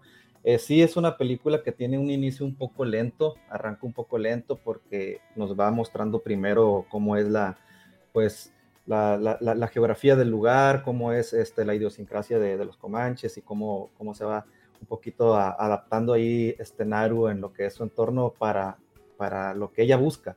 Uh -huh. Y ya, pues, de, más o menos como que a mediados de la película hacia adelante ya empieza un poquito a, a cautivar un poco más, pero eh, eh, eso es parte de, de, lo que a lo mejor yo les podía advertir. Pues si somos desesperados, tal vez nos va a aburrir el inicio tan lento que tiene, pero pues una vez que llega el clímax es, es, muy bueno, las escenas son muy buenas, el, el, nivel de gore también está un poco elevado, ahí sí, para quienes tienen niños, pues ahí sí no la recomiendo ver con niños porque sí hay, hay demasiada sangre, este, mutilaciones, etcétera, ¿no? Como debe de ser una película de cacería. y, y, por ejemplo, en esta situación de Predator igual, este, por ejemplo, ya tuvimos como una situación de, del depredador en cacería, como fue la primera. Yo creo que hasta la de Danny Glover también, ¿no, César? O sea, al modo urbano, pero sí estaba como parecido todavía a esta situación de la casa. Ya después, obviamente, se perdió. En la del 2018, híjole, esa película está tan fallida, tiene tantas cosas que no me gustan que, que, la verdad no la quisiera recordar. Pero por ejemplo en esta, ¿tú crees? Esa es como una opinión nada más personal, ¿eh? O sea, obviamente yo sé que nadie lo hemos investigado, creo que ni siquiera se ha dado datos de ello, no estoy muy seguro, pero ¿tú crees que la franquicia se siga en esta línea?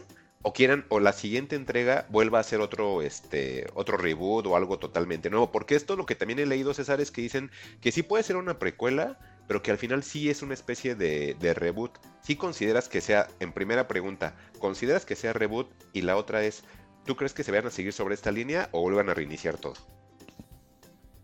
Eh, no creo que sea reboot porque estamos hablando de que es una de las primeras incursiones de un depredador a la Tierra, por eso se remontaron a, a 300 años atrás. Okay. Eh, se, según, según el, el lore de, de, de, la, de, la, saga, eh, eh los depredadores han estado viniendo a la Tierra en diferentes épocas de, desde que existe la humanidad y okay. no, no es como que, ay, a partir de los sucesos del 87 para acá ya existe depredador, okay, no, sino que mm. por eso esa es la situación. Se habla de una secuela de esta película por algunas, algunos detallitos que se observan ahí al final en los créditos, pero ah, no, no estoy seguro. Y también se habla, también hay un rumor muy fuerte de, de otra entrega eh, este, dirigida por, por, el mismo, por el mismo y pero que se trate de del depredador en la época del Japón feudal. Wow. Ah.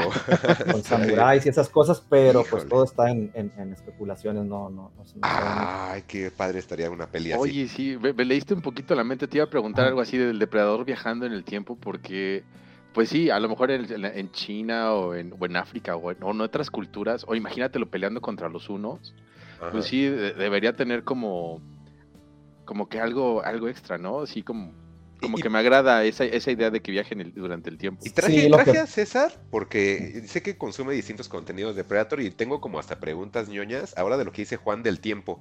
No estoy seguro si de, de si hagan viajes en el tiempo, más bien han existido paralelamente, si no me estoy equivocando. Bueno, sí, más bien a eso me, re- me- con viajar en el tiempo me refería a que estuvieran captados en diferentes ah, ok, ok. épocas. Ajá. Sí, y, y la duda como ñoña también para César es, ¿se sabe más o menos en qué tiempo de la humanidad se encuentran ellos, este, César? O sea, porque por ejemplo su tecnología es muy avanzada, muy, muy, muy avanzada, pero sí manejan ellos inclusive una especie como de lenguaje, o sea, sí tienen como una, hasta como escritura, o sea, sus números de las bombas cuando se detonan, pues sí, o sea, sí digamos como que tiene una estructura tal cual esa...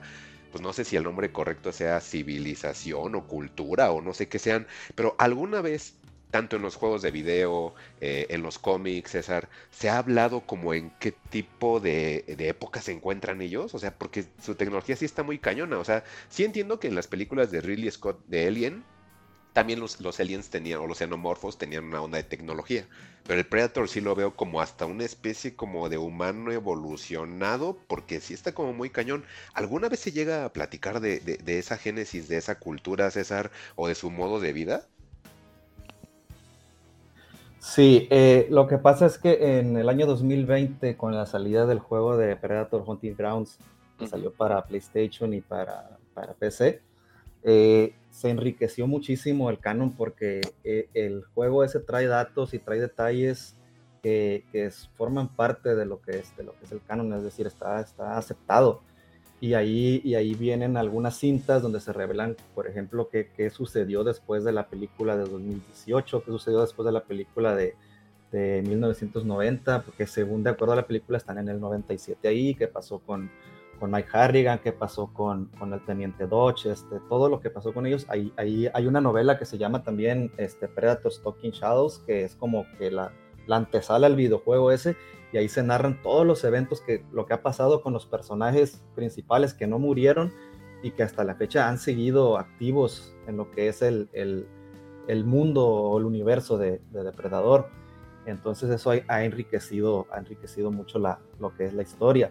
Eh, en el caso de su tecnología y, y su, su, idiosincrasia y todo lo que tiene que ver con esto, eh, tengo entendido que los depredadores usan tecnología robada porque por eso es que durante muchos años los hemos visto con una tecnología sí superior en cuestión de, de, de, pues de letalidad y todo eso, pero no ha habido un gran avance, es decir, nosotros este, ubicamos a un depredador con sus armas principales, que son el cañón de plasma ese que trae en el hombro, eh, algún disco, alguna lanza, eh, su biomáscara, que es de lo más importante y que casi todo depredador lleva pero pasan los años y, y, siguen teniendo ese mismo equipo, algunos con modificaciones, etcétera, pero es como el equipo base.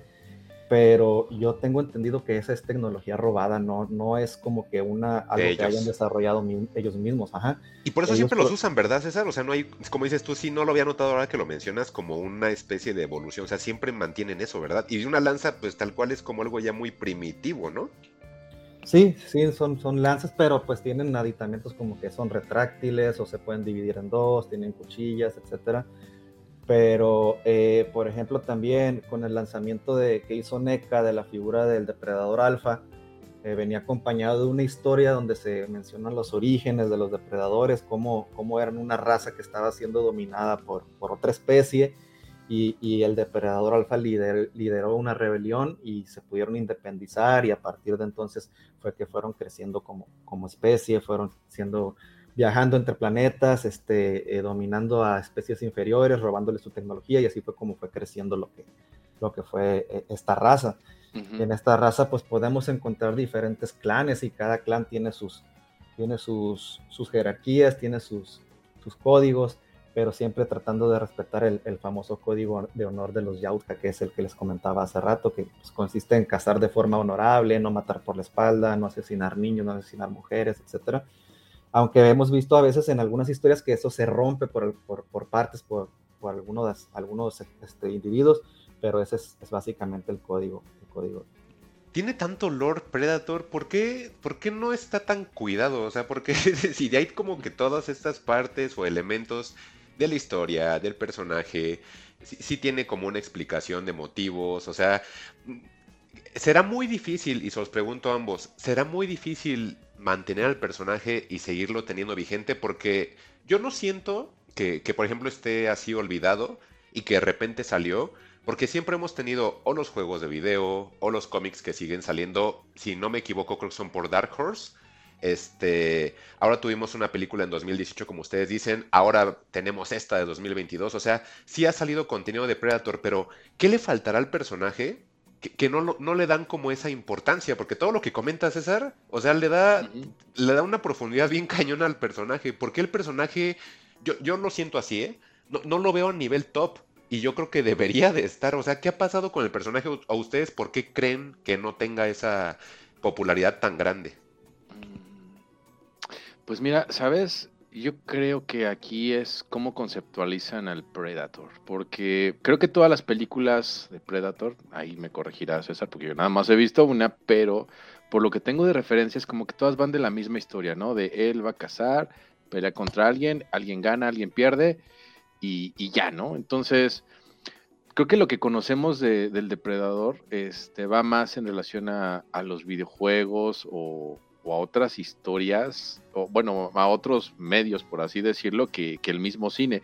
No sé si esa idea me la, me la compre César, porque a lo que voy es que quizás eh, está haciendo falta una película de esas que no me gustan mucho, pero luego a veces son necesarias como de, de orígenes, ¿no? Para que no nada más te quedes en que jugaste el videojuego y con eso tienes la referencia, ¿no? Sino que haya algo, otro, otro punto audiovisual, o en este caso una película, que te diga quién es, de dónde viene y, todo eso, ¿no? No sé, pero también al, cómo, manejan al personaje, porque también es, por lo que estoy viendo, hay, muchos videojuegos en relación a él.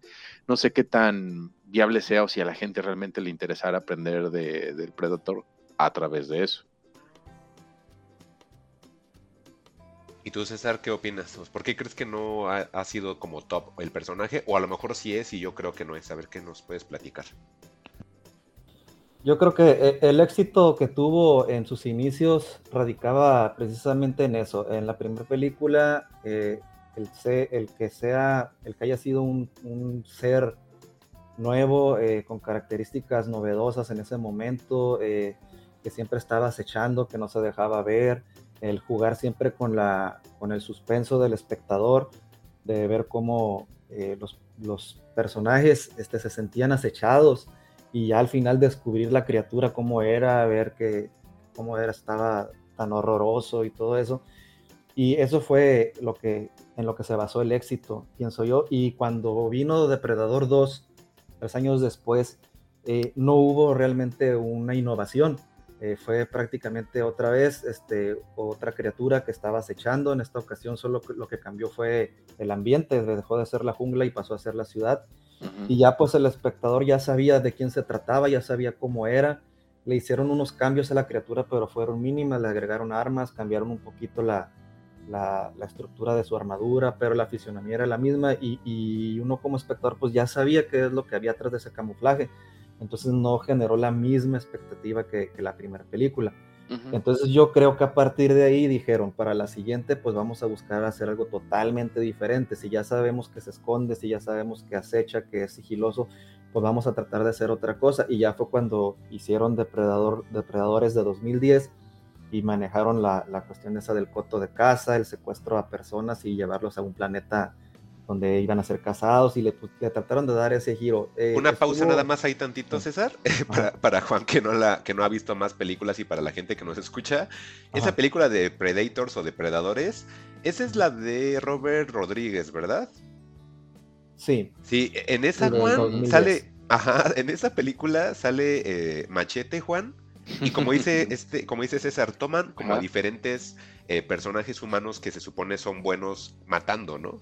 Entonces, meten a, eh, Robert Rodríguez mete a su amigo Machete, este, o Dani Trejo, y él lo pone como que es un personaje de México del cártel de los Zetas, Juan. entonces está bien chistoso porque él es mexicano. Ajá, exacto. Entonces así de, y van presentando como que a todos los asesinos y todo para meterlos como en esa selva rara y hay hasta animales extraños y todo y lo meten obviamente para competir con los depredadores de alguna forma por decirlo, para no hacer el spoiler. Y entre ellos cuando los van presentando pues ya sale Machete y él, él desde el cártel de los Z. Yo, ay, qué chistoso. Pero ya nada, era como el apunte para, por si algún día le quieres echar ojo. Es muy mala, Juan, cuidado, es muy mala también. pero creo que no es tan mala como la del 2018. Todavía se deja ver, como que tiene, sí tiene el toquecito Robert Rodríguez que, que a Alec le molesta mucho, a mí no tanto. Entonces yo todavía te podría decir, vela esa por sobre la del 2018, si es que quieres seguir viendo pelis, pero pues ya dejo a, César con su idea. Sí, e, el aporte que nos entrega esa película del 2010 es, es interesante porque dentro de lo, de lo no tan buena que pudiera ser, pues nos introduce a, los depredadores mala sangre, que son otra, como otro, eh, eh, otro estatus que tienen ahí en su raza, que son, son depredadores que, que han llegado a asesinar a otro de su especie, entonces adquieren ese, ese mote de, mala sangre o bad blood. Entonces eh, aparecen ahí por primera vez en, pantalla, aunque ya habían aparecido en los cómics. Entonces ese es el giro que intentan darle. Ya para 2018, que llega se anuncia esa película, pues eh, había mucha emoción por parte de, los fans porque decían, pues la va a dirigir alguien que ya estuvo participando en la primera película, eh, nos va a traer algo que nos va a enamorar, eh, alguien que sabe que estuvo ahí, etcétera, y, le dio un giro al canon tan, tan agresivo que fue lo que terminó por disgustar a, los espectadores, en especial a los fans, de, de hecho la, la consideran fuera del canon y, y, ha, sido muy atacada, eh, muy atacada, entonces este, está muy desprestigiada. Sin embargo, pues es parte de, la historia, se tiene que tomar en cuenta algunos de los sucesos que, pasan ahí. Y como decía, el juego de Predator Hunting Grounds eh, retoma algunas situaciones que ocurrieron ahí en, en, en de, Predator de 2018 y los toma en cuenta para, para la historia. Entonces, por eso es que no se debe dejar de lado, aunque haya sido muy mala. Y pues ahora tenemos Prey, este, en 2022, que pues nos viene, nos viene a, refrescar la garganta después de, cuatro años de, sequía. Por eso es que pues estamos emocionados, estamos contentos los, los fans de la, de la saga. Y pues ojalá que venga una, una secuela o, que venga más trabajos. Eh, nada más por mencionar un dato, por ejemplo, el, el nombre Prey ya había sido utilizado eh, como parte del nombre de una novela en, en, lo que fue la saga de Alien vs. Predator cuando recién se, se estrenó en cómic. Eh, Alien vs. Predator Prey era la novelización de la historia contada en cómics de Alien vs. Predator en 1994, ahí donde aparece el, el depredador Broken Tusk y la famosa Machiko Noguchi, que es, es, es, la personaje en la que está basada Lex de, de Alien vs. Predator de 2004. Entonces, este, ahí se, se, recicló el nombre. Ok, pues yo creo que más bien, Mike, este, bueno, en mi caso, creo que creo que nada más conocí la punta de un iceberg. Este, todo esto que nos estás platicando, César, está, está muy interesante y está muy rico, porque ahorita ya mencionamos películas, eh, videojuegos, no, no, conocía la existencia de un cómic, no sé si todavía se esté publicando, César, este, pero pues creo que tienen una, una franquicia que por todos lados crece. Si acaso en el cine se llega a detener, pues tienen un videojuego y si un videojuego no sale, pues tienen un cómic. Entonces, creo que siempre les está nutriendo de, cosas por parte del Predator, ¿no? Porque se me viene a la mente la franquicia de, Terminator, ¿no? Que también era una franquicia importante en los ochentas mm. y con esas malas decisiones y esas malas películas, pues creo que la tenemos ya ya casi muerta, ¿no? Y. Este, Mucha gente olvida, ya, no quiero nada de eso, sí. Exacto, ya, ya se fastidian y la olvida, ¿no? Y en el caso de, Predator, creo que creo que más bien tiene un, nicho muy bien cuidado y muy bien atendido. Sí, lo que escucho exactamente tiene, exacto, el nicho que tiene, creo que está siendo este. Es, satisfecho, se muestra satisfecho por lo que se les ha dado, todo lo que han estado como agrandando del, del lore del personaje, eh, el contenido que se le está dando a la gente, ahora esto con Prey, Em, pues sí, o sea, creo que está como muy satisfactorio y ya muchas franquicias quisieran como este, este boost eh, en, sus arcas, obviamente en cuanto a, vista se refiere y que hable la gente de ello y todo. Y, ya nada más, digamos, para terminar mi parte y preguntas en esto de Prey, César. tú, o sea, eh, digamos, ¿a qué nivel te, pone eh, Prey? O sea, digamos, tu top 3 de Predator, no me des top 10, porque pues, obviamente serían las 10 o no sé cuántas películas van, vas a enumerar todas, pero nada más tu top 3 de todo lo que has visto de películas de Predator, ¿en qué lugar queda Prey? ¿Y cuál sería, mejor dicho, tu top 3? Mejor dime tu, tu top 3 más fácil. Sí, eh, yo a Prey sí la, la, ubico en mi top 3, pero la ubico por debajo de Predator y de Predator 2. O sea, sería, estaría en tercer lugar. Eh, Sí. Predator y Predator 2 siguen estando ahí arriba eh, por historia, por personajes, por icónico. De hecho, mi Predator favorito de todos los depredadores, mi Predator favorito es el City Hunter, el que aparece en ¿Y Predator la 2. 2? Ah, ok. Sí, eh, él es mi Predator favorito de, de- de todos los que hay, porque hay un montón. Estamos hablando de tantos depredadores como personajes. De, Ok. entonces, pero sí entra en el top 3. La ubicaría ahí en tercer lugar. También leí, perdón, había dicho que era lo último, pero este sí ya es lo último. había leído que según hasta la podías colocar esta nueva de Prey como en película de terror. ¿Coinciden ambos en eso? ¿Es cierto? No. Ok. ¿Tú, César, no es de terror? No, no, no es de terror. Ah, ok, ok. O sea, sí es como más la atmósfera de la 1, podríamos decir. Pues mira, a mí, ¿sabes cómo yo te la podría definir? No sé si César coincida conmigo. Es como el Renacido o Revenant, pero con un depredador, porque hay Ah. paisajes muy bien cuidados. Este, todo este.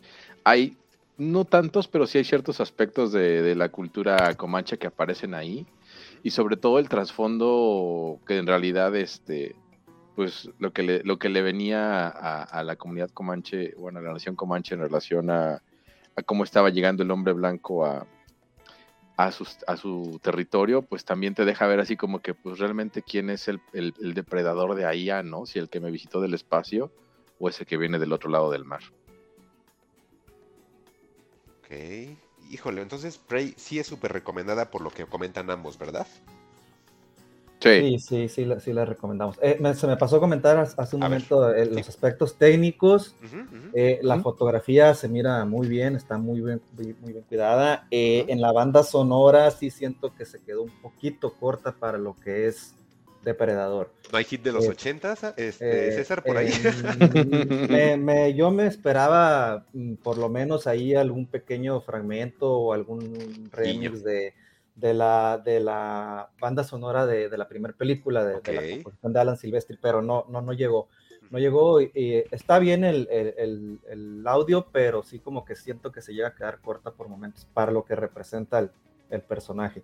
¿Se ve, Eh, se ve la película como con mucho presupuesto o bajo presupuesto? O sea, ¿cómo se ve? Mm, Bajo presupuesto, no, no se Ah, mira de la gran producción, pero se, su- se supo aprovechar muy bien el- lo que es Sí. el entorno. Ah, sí, exactamente. Se cuidaron muy bien esos detalles para aprovechar justamente el presupuesto. Coincido ahí con César. Ah, y pues comentarios finales que tengan sobre Prey para cerrar. Pues yo creo que vamos a coincidir en véanla, aprovechenla y, y eso que nos dijo César está muy interesante y no dejen de pasar la oportunidad de verlo en Comanche. Yo creo que está todavía mejor verlo en Comanche que verlo en inglés porque si nos a mí sí me sacó un poquito de onda o, me molestó, así que voy a poner woke así de por qué no representan a los Comanches bien, este, pero si tienes la oportunidad de, de hacerlos que hablen en su idioma, este, pues ahora sí que úsenlo para que les dé como un, un realismo todavía mejor. Ok, ¿y tú, César, comentarios finales? Eh, que no se, no- si tienen la oportunidad de verla, no se, no se limiten, que no se, no se esperen a influenciarse por comentarios porque van a encontrar de todo. Hay quienes dicen que es la mejor película de todos los tiempos, que es el mejor depredador de todos los tiempos. Eh, mejor que se esperen a verla y que no se pierdan la oportunidad de darse, dar su propio criterio. Eh, con respecto a lo del idioma comanche, eh, agregar que eh, cada personaje dobló a, a- a su propia voz en, en el idioma comanche. No, no, contrataron a personal ni nada, es cada personaje está haciendo su propia voz en el idioma. Ok, híjole, es. pues ahora sí, este episodio de Fugitivos ha estado como muy curioso. Primero tuvimos ahí un debate con, en H- con HBO, con Discovery, eh, traído por Alec Palma. Este, se tuvo que ir en el episodio por una situación personal. Eh, está todo bien, nada más este, pues algunos tiempos no, coincidieron, pero obviamente él quiso venir al episodio para, para que pudiéramos platicar de este tema que ha estado tan candente en la semana. Y también tuvimos aquí la participación de César Ramírez, que pues si nos puedes volver a mencionar tu Twitter para la gente que te quiera seguir, César. Sí, estoy ahí como arroba CSARMZ, CESRAMS, así seguido. Entonces ahí para que también lo- le puedan dar ahí, este feedback en cuanto salga el episodio. De todos modos, obviamente en el episodio vamos a colgar su cuenta para que la gente lo, lo reconozca y pues obviamente que le quieran mandar algún, algún mensaje. Y pues la verdad, pues qué chido que participaste, César. La verdad Sí. necesitábamos como que alguien que supiera el personaje porque seguramente si la traíamos íbamos a decir mucha boludez, ¿no, Juan? Yo creo que ah, sí, además de boludeces, eh, nos íbamos a quedar como muy por encimita de la película, ¿no? Entonces, sí te agradecemos mucho que nos hayas, este, que te hayas animado a platicar con nosotros y nos hayas acompañado. Tus aportaciones estuvieron muy atinadas, este, muy enriquecedoras y pues aquí están los micrófonos abiertos para cuando quieras regresar y platicar de algún otro tema, pues adelante. Sí, sin tema. Y pues, para, digamos, para terminar tu participación, este César, algo que quieras comentar a la gente, alguna recomendación. Eh, eh, ah, una pregunta, porque también a la gente que nos escucha, César es muy fanático de Resident Evil. Y antes de que termines, ¿ya viste la serie, César? Eh, no, no lo he visto. Hace, ah, hace tiempo que me, me, alejé un poquito de, de, la franquicia. No, no he estado muy siguiendo, más o menos como desde que salió el juego, el, el 8 ya no. Ah, el 8. sí, eh, ya no, no, no estuve muy, muy pegado. Ah, pues algún día lo, lo, ves, pues ojalá nos puedas comentar en Twitter o si no, luego vienes a platicarnos porque todos hablan pestes de la serie. Sí, sí he escuchado algunas cosillas ahí que quería comprobar. Yo no pude con, el, con la mitad del primero, entonces dije, a ver, igual a lo mejor él la vio y preguntarle a, ¿A poco, Mike? Ah, entonces sí coincides con esos que dicen, perdón película, si estás bien, este, ah, después de haber visto la serie. las películas no me gustan, no sé a César, a mí no me gustan tampoco las películas, las he visto todas, me faltó la última nada más que es el final, esa es la que me faltó, pero todas las demás las vi como por así nada más de palomita, no, no, no es algo como que, que regresaría a hacerlo.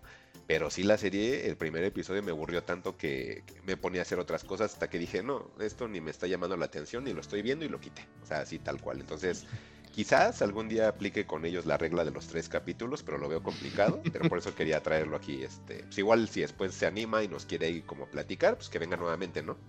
Sí, bienvenido. Y pues ahora sí, ya César, te dejo palabras finales. No, pues muchas gracias por la invitación y el espacio aquí para platicar de, mi alienígena favorito. Y, volviendo un poquito al tema de la película, eh, hay un par de guiños ahí muy interesantes para quienes han seguido la franquicia ahí que yo creo que les va a gustar. Entonces, este, pues nada, igual volver a, agradecer la invitación que me hayan tomado en cuenta y, y pues contento de haber estado aquí. Está bien. Pues entonces, eh, muchas gracias César y pues ahí esperamos a la siguiente que otro temita que nos traigas. Muy, muy completo el contenido, entonces creo que fue un acierto que, que, participaras con nosotros porque sí, como dice Juan, creo que habíamos platicado las cosas por encimita y creo que si tenemos Prey, pues teníamos que haber traído a alguien que, que supiera del personaje y que nos diera como todos estos detalles que pues yo creo que hasta enriquece más la experiencia de la peli y hasta te genera como interés en, en la franquicia misma como para que te puedas meter en los demás. Y pues entonces, eh, pues gracias César. Ahí nos estamos este, escuchando más adelante y pues cuídate. Muchas gracias, César. Gracias a ustedes, de nada. Y bueno, pues seguimos en este episodio de Fugitivos. Agradecemos nuevamente a Alec Palma que estuvo al inicio con nosotros. Eh, después también estuvo eh, César Ramírez que estuvo ahí aportándonos respecto a Prey y respecto a, a Predator o Predator en, general. Y pues ahí nos estuvo dando un buen de datos, ¿no, Juan? Así ya, ya somos casi expertos en, en, Predator, ¿no? Sí, ya puedo decir que sé, sé, más cosas de Depredador, no nada más de la película que recientemente vi y el videojuego de Alien vs Predator. Ya, te puedes aventar uno que otro tweet por ahí con la gente, ¿no? Ya, ya no vas así solito, ¿no? Mira, se me acaba de olvidar el nombre de, de la raza, porque también les puedo decirlo. Ay, sí, tiene un nombre bien raro. Sí, porque. Luego le preguntamos de, a César. Del Predador. Sí. Este. ¿Tú cómo le dices de, con más caché al Predator? No, Depredador. Yo le digo Depredador, nada más quise mencionarlo así porque este, pues luego hay el purista que nos escucha y dice, no, se llama así. Entonces dije, pues de una vez. Dice Predator. Ajá, sí, por eso mejor de una vez todo, para que no haya ningún tipo de inconveniente. Dije, pues decimos de todas las maneras posibles para que no haya ahí show o tema con nadie, ¿no? Y pues yo creo que entonces seguimos con el episodio, Juan, y te quiero comentar que pues el tema que traigo es una web serie o web serie española, es española llamada Malviviendo. Eh, esta serie de Malviviendo es muy curiosa porque me la recomendó una amiga platicando, es una amiga que pues dejé de ver hace mucho tiempo, este, ya nos reencontramos, ya me comentó como su, su vida, ya está casada, ya este... Pues, ya, España. otra parte. no, no tanto así, pero pues así como platicando, poniéndonos este al corriente. Y en esas pláticas extrañas, pues terminamos en un. E, es, es, la que les platicaba que terminamos en un. este ¿Cómo se llama? En un bowling park, ahí, un skate park, perdón, ahí en la colonia San Rafael y platicando de series y todo este rollo, ¿no? Ok. Entonces, platicando en eso me dice, oye, ¿qué has estado viendo? Y, fue bien curioso, Juan, porque a pesar de que tenemos el podcast en el cual traemos contenido semana tras semana, o luego hacemos referencia a cosas que hayamos visto anteriormente, como que en la vida real, por llamarle de alguna forma, cuando alguien me pregunta, ¿qué has estado viendo? Me quedo así de, como en blanco, así de, híjole. Es, que es bien, eh, sí, es bien curioso cómo el hobby se nos está convirtiendo casi en un trabajo que no nos pagan, por cierto. pero, pero sí, ya, ya llega un momento que dices, ¿y ahora qué voy a ver? Ah, Ajá, ajá, y me dicen, ¿y qué has estado viendo? Me quedo así de, ay, qué raro, ¿qué, qué, qué contesto? Porque no sé qué, qué sí, tu cabeza, buffering, visto". 60%. sí, estaba así, hasta le dije, espérame tantito porque tengo que hacer como memoria. Y dice, pues algo así rápido. Y yo otra vez así. Le digo, no, tú dime. Y ya entonces me platica que vio esta serie, que la volvió a ver porque en su momento la, la vio. En su momento estamos hablando de, del 2008, Juan. Me Ay, comentaba ya ella. buen. Sí, yo, yo ni la conocía, o sea, yo ni, ni por aquí la serie. Y me decía, es que en su momento la vi porque ella hubo un momento que era roomie de, de un chavo vasco. Ahí mismo por la colonia de San Rafael era su roomie. Entonces el roomie como que introdujo a esta serie, que es dirigida por un chico llamado David Sainz, que David Ajá. Sainz es el escritor, Juan, de la serie. Él es el director, obviamente, de la misma, e inclusive él actúa. Él es uno de los personajes principales de esta serie llamada Malviviendo. Ajá. Y que no por ser una serie web, Juan, está mal hecha. O sea, de hecho, está tan bien Mm. hecha que en ocasiones hasta, e, en valores de producción me refiero, Sí. está tan bien hecha que hasta inclusive yo te decía eh, por privado que ese era el nuevo Peep Show. O bueno, para mí, nuevo, no es nuevo, ¿no? Pues es del 2008. Pero Claro. como la manera en la que está contada, los personajes que tiene tan oscuros, pero como interesantes Oye. al mismo tiempo, es lo que me Ajá. gustó de la misma. Pero a ver, dime. Y coincide, ¿no? Porque Peep Show también, si no me recuerdo, es Sí. 2006, Sí, de la 2007. época, sí, Sí, y son, son de la época. europeas. Entonces, Ajá. yo te decía también por privado que, que- que hay algo ahí en ese humor europeo que es muy parecido. Y obviamente, pues tiene que ser parecido, pues al final son eh, visiones distintas a lo mejor que vemos en, en- en Latinoamérica, en México en este caso. Pero de lo que, de lo que habla la serie, Juan, es la vida de estos. eh, yo puedo encasillarlo a lo mejor en cuatro personajes principales, que en sí son cinco, pero los que más salen son cuatro. Uno de ellos es el mismo David Sainz, que es el creador de la serie. Él tiene un personaje llamado El Negro. Y el negro, pues es una persona que te dice nada más que vivía en una aldea y que se fue a, vivir a Sevilla para terminar su carrera. Y pues siempre te dice, bueno, pues algún día la voy a terminar, ¿no? Pero pues me vine a estudiar para acá. Y él se la pasa, este, pues fumando mota todo el día. O sea, todo el tiempo está fumando su marihuana, nada más ahí con sus amigos, y es lo único que hace. Y toda la gente en el barrio donde se fue a vivir a Sevilla lo conoce. Todos le hablan, eh, el negro, eh, negro, negro. Todos. De hecho, la serie comienza así, él mismo autodescribiéndose y cómo ponen clips, eh, eh, digamos, aleatorios en la cual la gente, hola negro, hola negro. Hay otro personaje que creo que ese es mi personaje favorito, que es el zurdo. El zurdo es el típico dealer del barrio, ¿no?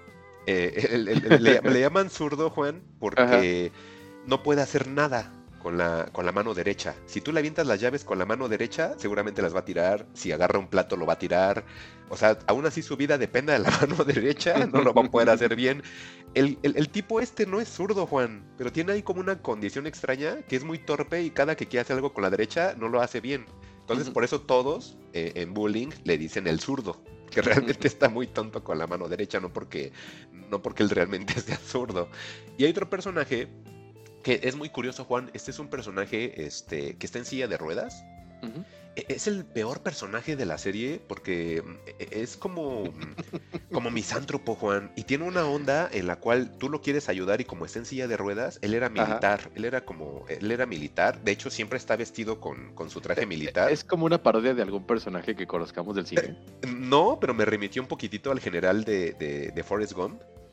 Que era Teniente así. Dan. Ajá, pero, pe- pero era, este es malo, porque realmente a la gente la odia, y te digo, luego hay la gente que lo ve en silla de ruedas, ah, te ayudo, ¿cómo que me vas a ayudar, coño? Y no sé qué, y así se explota y te termina pegando y te pasa encima la silla de ruedas, o sea, a él no le puedes decir eso, porque sí se, se pone como súper mal. Eh, Él inclusive queda- te explican, eh, ah, porque cada personaje tiene un origen, eso fue lo que me gustó muchísimo. Eh, en su onda de origen te explican que él fue para, eh, bueno, quedó este discapacitado o paralítico, espero que la palabra no sea ofensiva, pero bueno, no puede caminar, pero fue esto porque él, en una pelea quedó así. O sea, él hasta ha matado personas y, o sea, está bien extraño. Y si es un militar así que se le va cañón, o sea, le explota la tacha, como dicen los chavos.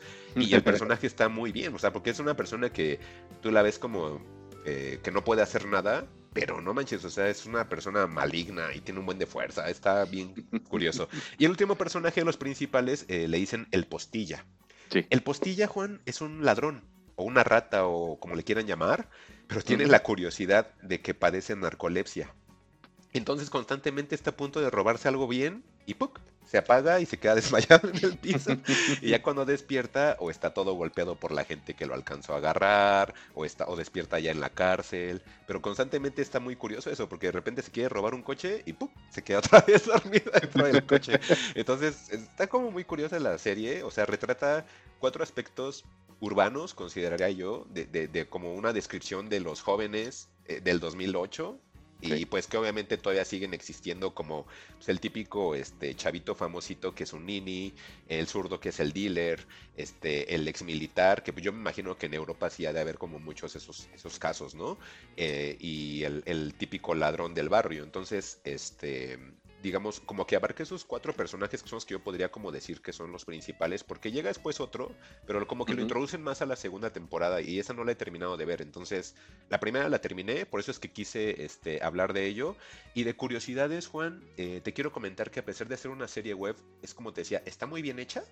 Vamos a ver la vida de esos personajes. Este, si, si, si te gusta como mucho la onda a lo mejor va a sonar exagerado y, no está Alec para sapearme y decirme que es chafa, pero se me figuró mucho como, como, esos acercamientos que hizo en su momento el buen Kevin Smith, en su parte que yo considero buena, que es como la ah, parte de Clerks, Chasing Amy, yo todavía la meto ahí, este, como que abarca eh, la vida de personas eh, en modo o modalidad de vida urbana, pero que no son los que viven en Times Square, ¿no? O sea, sí son personas como un poquito más de clase media, aquí también lo veo así, y, y muy retratado de la onda de barrio, este, eh, barrio, digamos, como que igual no de clase alta. Entonces me llama mucho la atención cómo es que está eh, retratado a, eh, los personajes en la serie. Siempre es como refrescante ver que de repente las cámaras miran hacia esa parte. Obviamente aquí, aquí al ser una serie de bajo presupuesto, pues obviamente que tiene como un poquito más de recursos para poder explotar en cuanto a situaciones personales se refiere y que estén expuestas en la serie, que eso es lo que me gusta.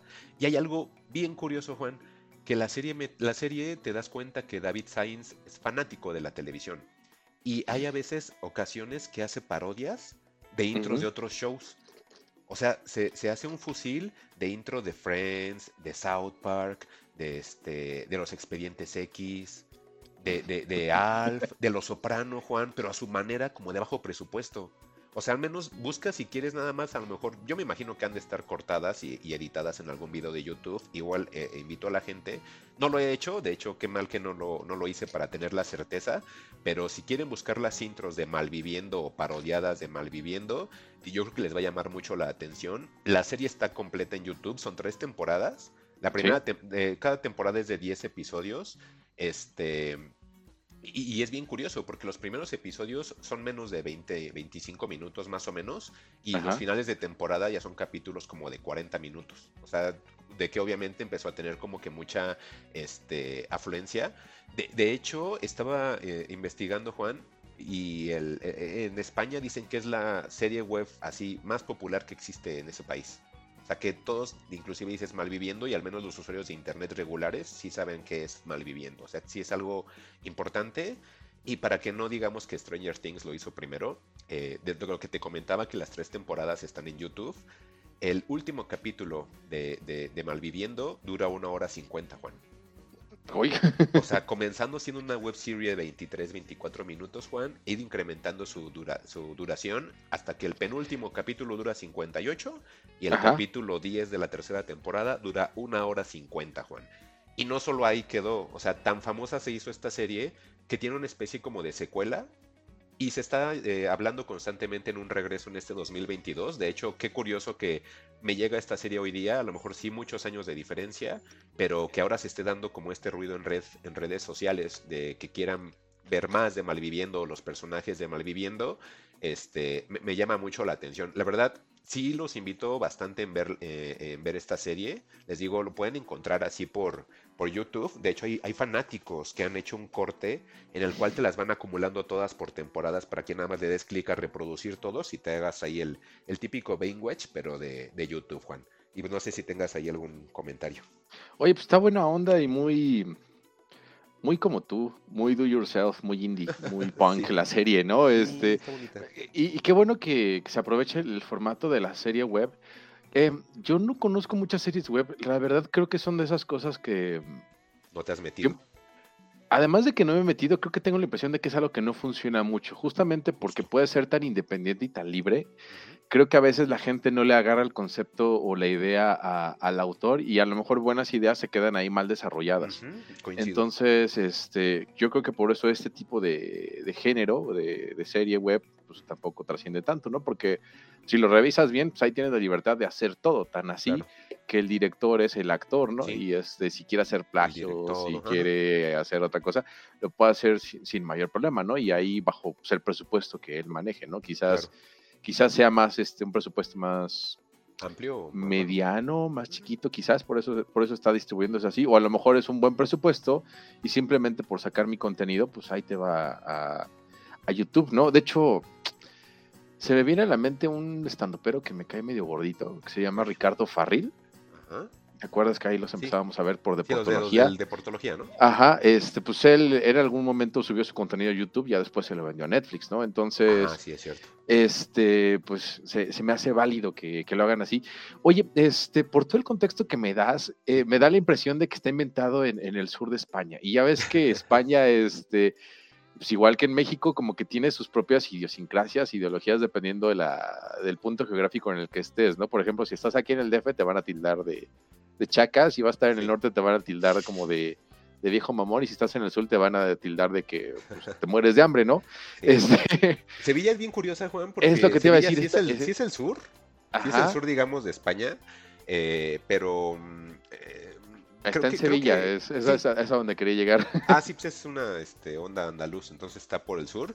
Este, normalmente Sevilla es como muy curioso Eh, porque eh, está si, alrededor lo, de... si lo comparáramos, serían como Ajá. los serían como los naquitos, ¿no? Serían un poquito como Sí, nosotros. poquito, sí, como y que aparte los como están rodeados- por eso. Sí, como está rodeado de montañas, sí llegan a sufrir cierto racismo y siempre te dicen que los montañeses y así. Entonces, eh, Y aparte son más morenos también, entonces poquito, también ese componente racista de pues tú eres, yo soy más blanco, tú eres más negro, entonces tú vales menos. Ajá. Entonces, se me hace muy curioso cómo, cómo puedo utilizar todos esos elementos a Sí. Nivel cómico. Sí, sí, sí, sí, y, y está muy bien representado, Juan. Eh, Ujú. una persona si lo viera como de fuera hasta inclusive pensaría que es un poco triste la serie por las cosas y temas que aborda, pero los aborda de manera cómica. Pero yo creo que ese es el fuerte de la misma serie, eso mismo, que, que saben retratarlo y de una manera sarcástica, pero que sí, sí, sí, te, sí lo sientes bien, o sea, sí te entretiene bastante la serie. Y de lo también que te puedo comentar a lo mejor para terminar esta parte, Em, las temporadas se llegaron a vender en DVDs con presentación especial y todo ese rollo. Y hasta Ujú. tienen un documental, Juan, que está subtitulado en cuatro idiomas. Estoy viendo aquí. Es un documental, dice Malviviendo el documental. Y te pone subtítulos en cuatro idiomas, audio comentarios de director David Sainz.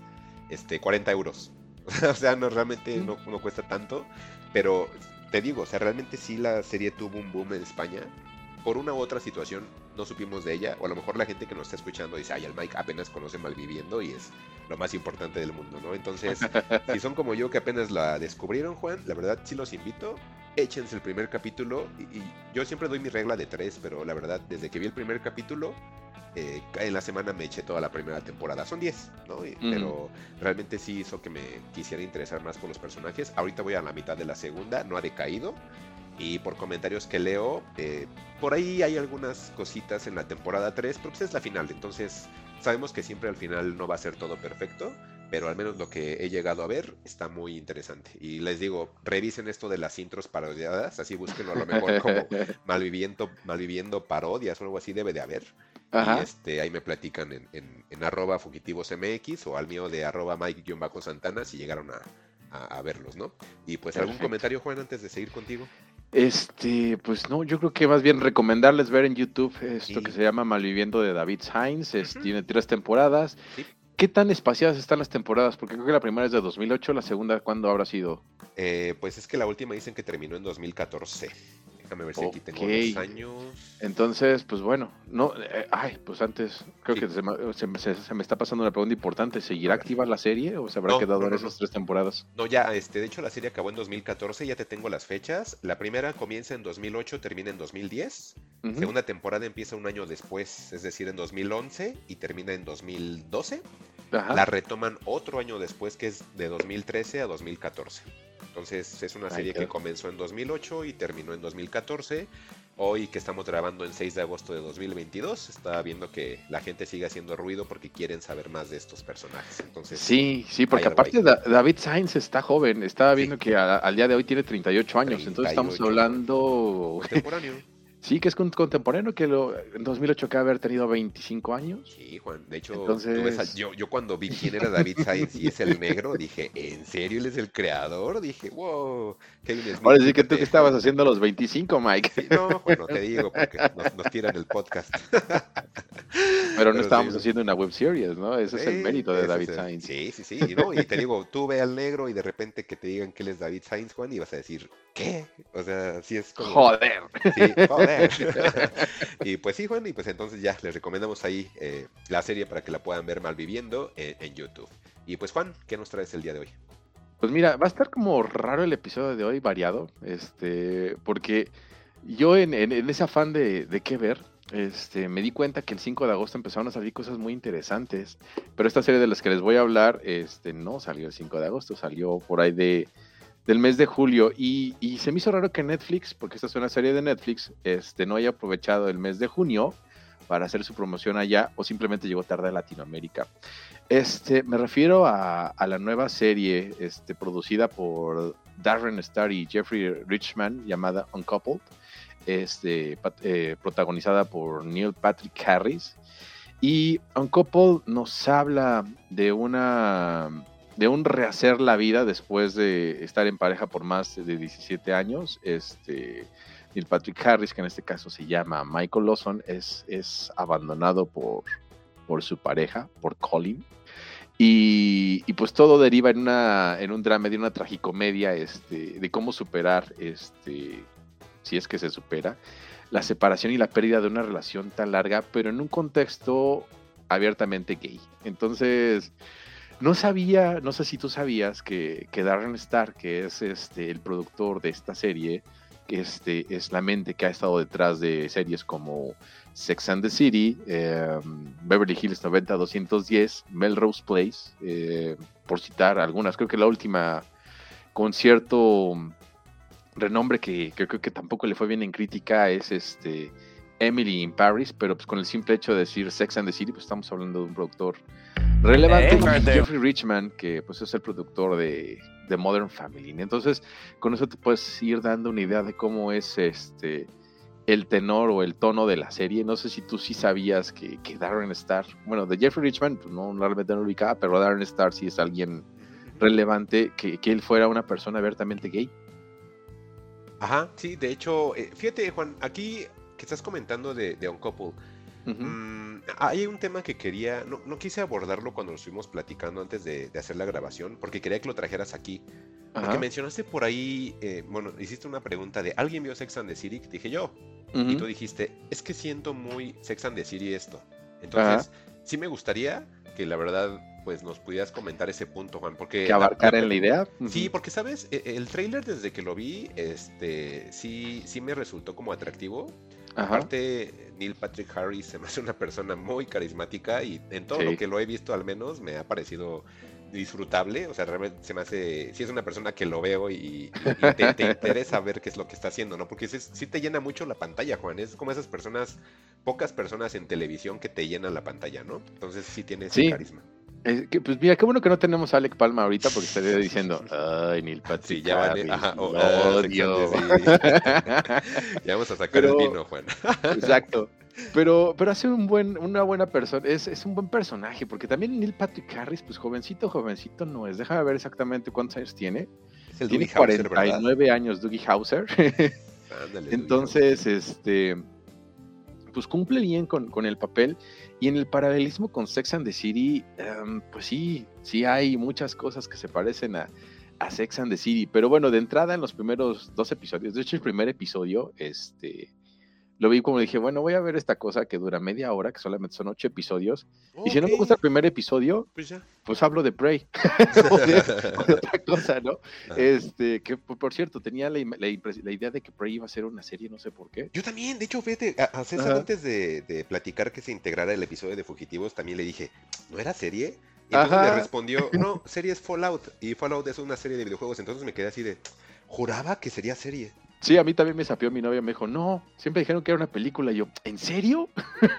Este, dije, pues bueno, pues ya empecé a ver este el primer episodio donde pues abarcan en, bueno, o platican el, lo que le está pasando a, Neil al momento de que Colin lo deja, este, le están que, este, haciendo su fiesta sorpresa a Colin y en la puerta del salón le dice, ¿sabes qué? Te dejo. Y pues imagínate, ¿no? Estar, estar con esa incomodidad durante toda la fiesta y con sus amigos y demás, porque aparte Colin está cumpliendo 50 años. Se supone que, que en este caso Michael, que es el personaje de Neil Patrick Harris, este, es un poco más joven y que se había sacado la lotería porque era un hombre carismático, con un buen empleo, rico, este, súper buenote y,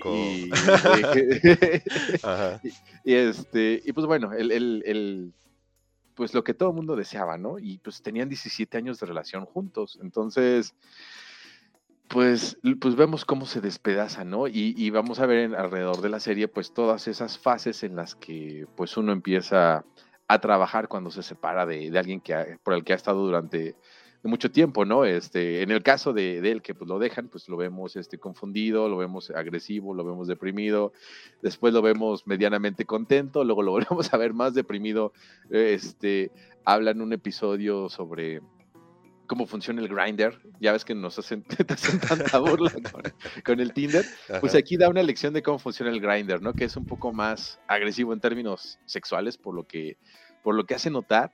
Pero el, el grinder como arroba Ahí el enlace a los tres. Vamos a hacer una parodia de, Grindr. Sigue, Juan, perdón. Este, pero lo más interesante es cómo retratar la vida de una persona de edad media en, en la comunidad gay, ¿no? Porque pues estamos en una sociedad donde el, valor más importante que tiene la gente en, su momento, pues es la juventud. Entonces, en cuanto vas envejeciendo, pues vas perdiendo valor. Entonces, pues imagínate que te dejen ya cercano a los 50 años, ¿no? Se supone que es más difícil encontrar pareja, este, entablar relaciones o, simplemente rehacer tu vida a como tú la tenías conceptualizada, pues es como un punto bastante duro. Entonces, sí me hizo pensar en cómo habrá sido la, vida de, Darren Star o de Jeffrey Richmond, porque sí se nota ese, ese dolor, esa sensación de, de haber vivido esas, esas rupturas quizás, o es el rehacer la vida en ya a la mitad de tu vida, ¿no? Este, Darren Star tiene 61 años, igual este Jeffrey Richman, no lo tengo, no tengo el dato de su edad, pero seguramente ha de ser pues cercano, si no de nuestra edad, a lo mejor a, a lo mejor de la de Neil o la de Darren, ¿no? Debe estar ya pasando sus 40. Este, sí, entonces ya viéndolo desde ese punto de vista se me hizo, ah, está muy interesante. Pero cuando empieza a decaer ese punto de, de interesarte de cómo es la vida después de los, la vida a los 50 y más, porque también pasan a gays un poquito más viejos. Hay un, gay, hay un personaje de un gay de 80 años que igual también como que aconseja a, Michael de, pues de cómo intentar rehacer su vida. Este, pues se me hizo también como que tierno eh, e interesante, ¿no? Porque pues a él también le, le pesa ya no ser joven y le dice, ¿no? Pues hay mucha diferencia en lo que te está pasando a mi edad que a la, que a la tuya. Y tú, y tú tienes este, la ventaja de que tienes salud, de que pues todavía estás este, activo, ¿no? Entonces es chas, todavía más, más dura la cosa. Y para no perderle como que el, encanto también sale esta actriz que se llama Marcia Gay Harden. tiene ahí unos pequeños, tiene un personaje secundario que también está muy chistoso, que también interpreta a una señora divorciada en sus 55, casi 60 años también, este, y cómo, cómo lleva su, su divorcio, ¿no? Pero bueno, ya por ahí del episodio 4, porque te digo, me, eché el primero con expectativa, con escéptico, ¿no? El, segundo lo vi y dije, ah, ok, como que me está agarrando, pero ya es muy tarde, ¿no? Y este, y, me sorprendí que vinguaché la serie el jueves en la tarde que tuve un espacio, dije, bueno, voy a ver un poquito más, y ya cuando me di cuenta me había acabado la serie. Entonces, pues sí tiene un, pace y, un ritmo bastante agradable. Y, sí, sí se agarra de, Sex and the City ya un momento cuando esos, esos tropos o estas cosas que les estoy contando dejan de, dejan de tener peso. Pues sí podemos hacer un comparativo de, Neil Patrick con, el personaje de, de Jessica, de Sarah Jessica Parker. Se me acaba de ir el nombre del personaje de Sarah Jessica Parker. Ah, pero Sarah Jessica, ajá. Carrie, este, de repente dices, ay, Neil, este, digo, Michael, esto ya lo había hecho Carrie. Y de repente ves a los amigos de, de Michael y dices, ay, tú eres Samantha, pues tú eres el que se coja a todo mundo. Y el otro, y dices, ay, tú eres el ñoño como Charlotte. Y, Ok, ok, ok, ok. y tiene, y tiene una, una amiga, este, que igual es una mamá soltera, que ahí podríamos, eh, podríamos meter a Miranda incluso. O sea, hay un poquito. forzado, pero sí Salvo que meter Miranda a Miranda. lesbiana, pero sí podría ser. Ajá, ajá. No, pero Miranda en la serie, ah, bueno, en la vida ¿La señora es la más grande?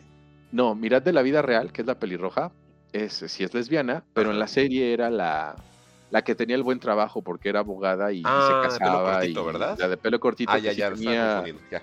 Que era como que la más en la vida real, ¿no? Este, y también esa es otra cosa, este, estábamos viendo el, el New York glamuroso gay, y dices, pues, ¿dónde está ese Nueva York? No, ese no lo conozco ni lo conoceré, porque yo creo que es de fantasía, igual que lo que pasaba en Sex and the City, ¿no? Que, que Carrie supuestamente vivía en un departamento chiquizo, pero en Manhattan, y tenía la colección de zapatos de miles de millones, de miles de millones de dólares y cosas así, ¿no? Entonces, pues le cuidan un poquito ese detalle para no verse tan exagerado, pero no deja de sentirse de repente un tanto irreal o demasiado tirándole a- al, al blanco con al blanco millonario, ¿no? Al que tiene mucho, mucho dinero, ese que no conocemos. Y este, pero bueno, salvo esos detalles, pues sí es una serie agradable de ver, está hasta cierto punto bien guachable. Y si son fans o fueron fans de Sex and the City y todavía les extraña un poquito más, o se quedaron con el mal sabor de las películas, creo que con Uncoupled pueden este, saciar un poquito esas, esas ganas de ver algo más de Sex and the City. Y curioso, Mike, esta no es una, aunque se vende como una producción original de Netflix, es una coproducción con MTV Productions. Se me hizo muy raro que no saliera por Paramount Plus. Por Paramount, ajá. Pues lo que te decía al principio del programa, que pues qué onda con las licencias. Por eso te digo, yo siento que Netflix está ahí como con las manitas esperando que caigan licencias para empezar a hacerse de ellas, ¿eh? O en su momento, yo creo que pues este guion me lo, me lo, lo puedo, te lo puedo vender, prodúcelo tú. Prodúcelo Y- tú. y- yo lo hago y tú lo produces. Y ya, ok.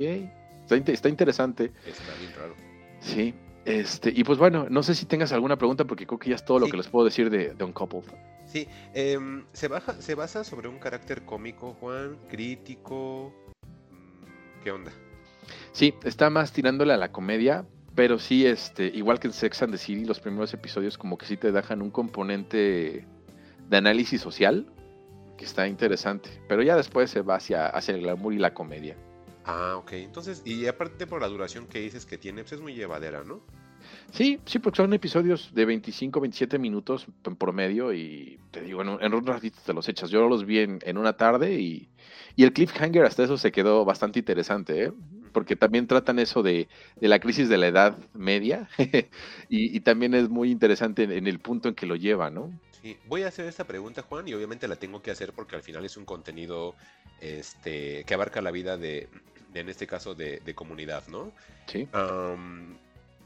Yo obviamente no conozco esa, esa parte, entonces no me voy a aventurar a preguntarte, y, y tú tampoco, entonces no creo que nos podríamos aventurar en decir si están Ajá. bien retratados. Yo, yo quiero pensar que la comunidad No. está bien retratada. Ah, mira, mira, mi, mi teoría era que sí, Ajá. pues Neil Patrick Harris obviamente lo es. Entonces yo me imaginaba que estando él ahí, a lo mejor pudiera asesorar como en ciertas situaciones. Pero ahora que dices, no, a ver, a ver, cuéntame. Bueno, es que, bueno, no sé si tú tengas en el trabajo de repente algún compañero o algún amigo gay con el que de repente platiques, yo sí, este, entonces, pues ya verlos interactuar, platicar, este, sí, sí te quitan un poco ese dejo de, de glamour o fantasía que, te- que, que nos han querido inventar con, con los gays, ¿no? Porque, pues con, con tantos programas, con, no sé, se me ocurre el de RuPaul o el de, mm, este, el de los Fab, los Fab Five, esos que te arreglan la vida, pues vemos como que personas casi que son como hadas, ¿no? Este, bastante arregladas, bastante,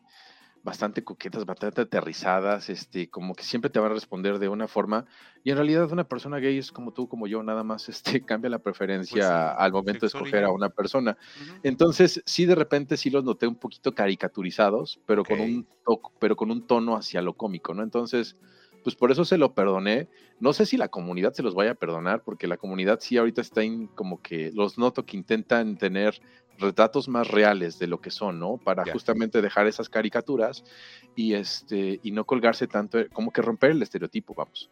Eh, la serie no lo rompe tanto, pero te juega más con, con esa idea de, pues, de la fantasía, ¿no? Como, Claro. como bien lo hacía Sex and the City, porque pues también las mujeres, no sé si qué tan glamurosa sea su vida o si en alguna haya logrado vivirla como Carrie, ¿no? Sí, ah, ok. Y Está como interesante. em, digamos, sí te mantuvo como para que vieras la serie completa, entonces Eh, creo que algún atractivo lo tiene. Sí, Em, porque ahora sí que la parte dramática, o ya cuando se pone telenovelesco, pues también este, Está bien. es- está bien armado, te, te- Ah, te jala para que la sigas viendo. Ah, ok, entonces pues, realmente sí es un acierto lo que podríamos encontrar en Netflix, que bueno, le tiramos en algunos episodios, pero Netflix demostrando otra vez por qué está aquí todavía, ¿no, Juan? Sí, exactamente. Y, y bueno, yo creo que ya siendo, si, yo creo que ya podemos ir cerrando el tema de, de, de Uncoupled, si no tienes otra, otra pregunta más. No, pues entonces Porque nada más que lo vean, ¿no? Que está en Netflix. Exactamente, eh, porque lo que, a lo que lo quería como enlazar A ver. es que, pues también se estrenó la serie de Sandman, vi el primer episodio y me gustó mucho. Mm. Y es también curioso porque es una coproducción de Warner Mm. con Netflix. Ok, hijo, Entonces- esta parte. Sí, sí, sí, para ver qué va a pasar con Sandman, si, si, si, si le rescatan una segunda temporada. Porque el primer episodio que vi, no sé si tú ya te animaste a verla No, también. es que sí la quiero ver, le quiero dar el tiempo, pero sí espero tratar de verla en esta semana. Me gustó mucho. Este, en el primer episodio Charle- sale Charles Dance. Ese el, el- el- el Lannister mayor de Game of Thrones, para que lo ubiquen. Y lo hace muy bien, ¿eh? Me gustó mucho lo que entregaron en el primer episodio. Este, yo creo que sí voy a continuar viendo Sandman y a ver si lo traemos la próxima semana. Ah, estaría genial. Yo sí lo quiero ver, la verdad le tenía como muchas ganas, entonces sí, Sí. Lo, sí la voy a ver. Y pues bueno, Juan, entonces eh, hemos llegado al final de este episodio de Fugitivos. Gracias a todos por escucharnos, gracias a César Ramírez por, eh, por participar con nosotros y pues Gracias, también saludos a y también saludos a Alec que, que tuvo que este partir a la mitad del mismo, pero pues ya Saludos, saben que también aquí en saludos. y los esperamos a todos de nueva cuenta en el siguiente episodio. Recuerden que nos pueden encontrar en redes sociales. Estamos en Twitter como arroba fugitivosmx, en Facebook como Fugitivos Podcast, en Instagram, Juan, ¿cómo estamos? Nos arroban, nos arroban, ¿eh? Bueno, sí, arroben, nos, encuentran como fugitivos-podcast. Exacto. Y pues este y todos los episodios los pueden encontrar en Spotify, en Apple Podcast, en Google Podcast, en este Amazon Music. Evox ya no está peleado, también pueden encontrarnos por Evox. Y pues no olviden suscribirse para que tengan más accesible el episodio y no tengan que estar ahí esperando el spam de la semana. Si pueden hacer una manera de puntuarnos, pues ahí déjenos las, las estrellas que ustedes eh, piensen que, que merecemos. Y pues realmente, eh, pues ya sería todo de mi parte. Yo soy Mike Santana y dejo despedirse a Juan Carlos Illán. Y yo soy Juan Carlos Sillán. Y, y así como lo hizo César Ramírez, que le agradecemos mucho su, su intervención y su aportación, ustedes pueden venir también a platicar de temas, series que les interese y que nos, que nos, que nos sean este, compatibles con el podcast. Digo, igual si nos quieren dar una lección de educación financiera, pues bueno, también vengan porque no pueden platicarlo. Este, y pues aprovechen que todavía tenemos micrófonos abiertos. Espero Sí. que, que les haya gustado. Aparte está padre, ¿no, Juan? Porque mira, o sea, por ejemplo, todo lo que trajo César, pues yo la verdad lo desconocía por completo. Exacto, yo creo que siempre se agradece un- el- una opinión diferente y una aportación también, algo que te deje un poco más de, de conocimiento sobre cualquier tema, ¿no? Entonces, sean bienvenidos y de repente alguien en platicar de, no sé, si nos Mm. quieren poner en nuestro lugar de cosas de Marvel, pues igual, nos venimos a- podemos platicarlo este, de forma amable. Ajá, que, no- que- vengan a que vengan a decirnos todo lo que dicen de Marvel está mal porque ellos están bien y ustedes están mal. o lo que sea, ¿no? Pues al final, como vieron esta, este aporte que tuvimos de Prey, si a lo mejor lo hubiéramos visto Juan y yo, a lo mejor sí nos hubiéramos ido a lo mejor muy por encima, Mm, pero pues ya toda la sustancia que nos trajo, pues yo creo que sí va a estuvo interesar. chido. Sí, va a interesar a varios, yo creo, ¿eh? Sí, sí resultó bastante atractivo. Y pues, ¿algo más, Ya con eso, ¿no? No, pues yo, ahora sí que recuerden que este es un programa que se, se, se distribuye de boca en boca, entonces recomiéndenos con todos Sí. sus amigos familiares, este, tiene el micrófono abierto Sí. y pues ya, ¿no? Hasta la próxima, ¿no? Cuídense. Adiós. Bye. Bye. ¿Cómo ha dicho usted que se llamaba? No lo he dicho. Encuéntranos en Twitter como arroba fugitivosmx o si prefieres arroba juan-xhu, arroba Alec Palma y arroba Mike-santana. Fugitivos. Historias para el camino.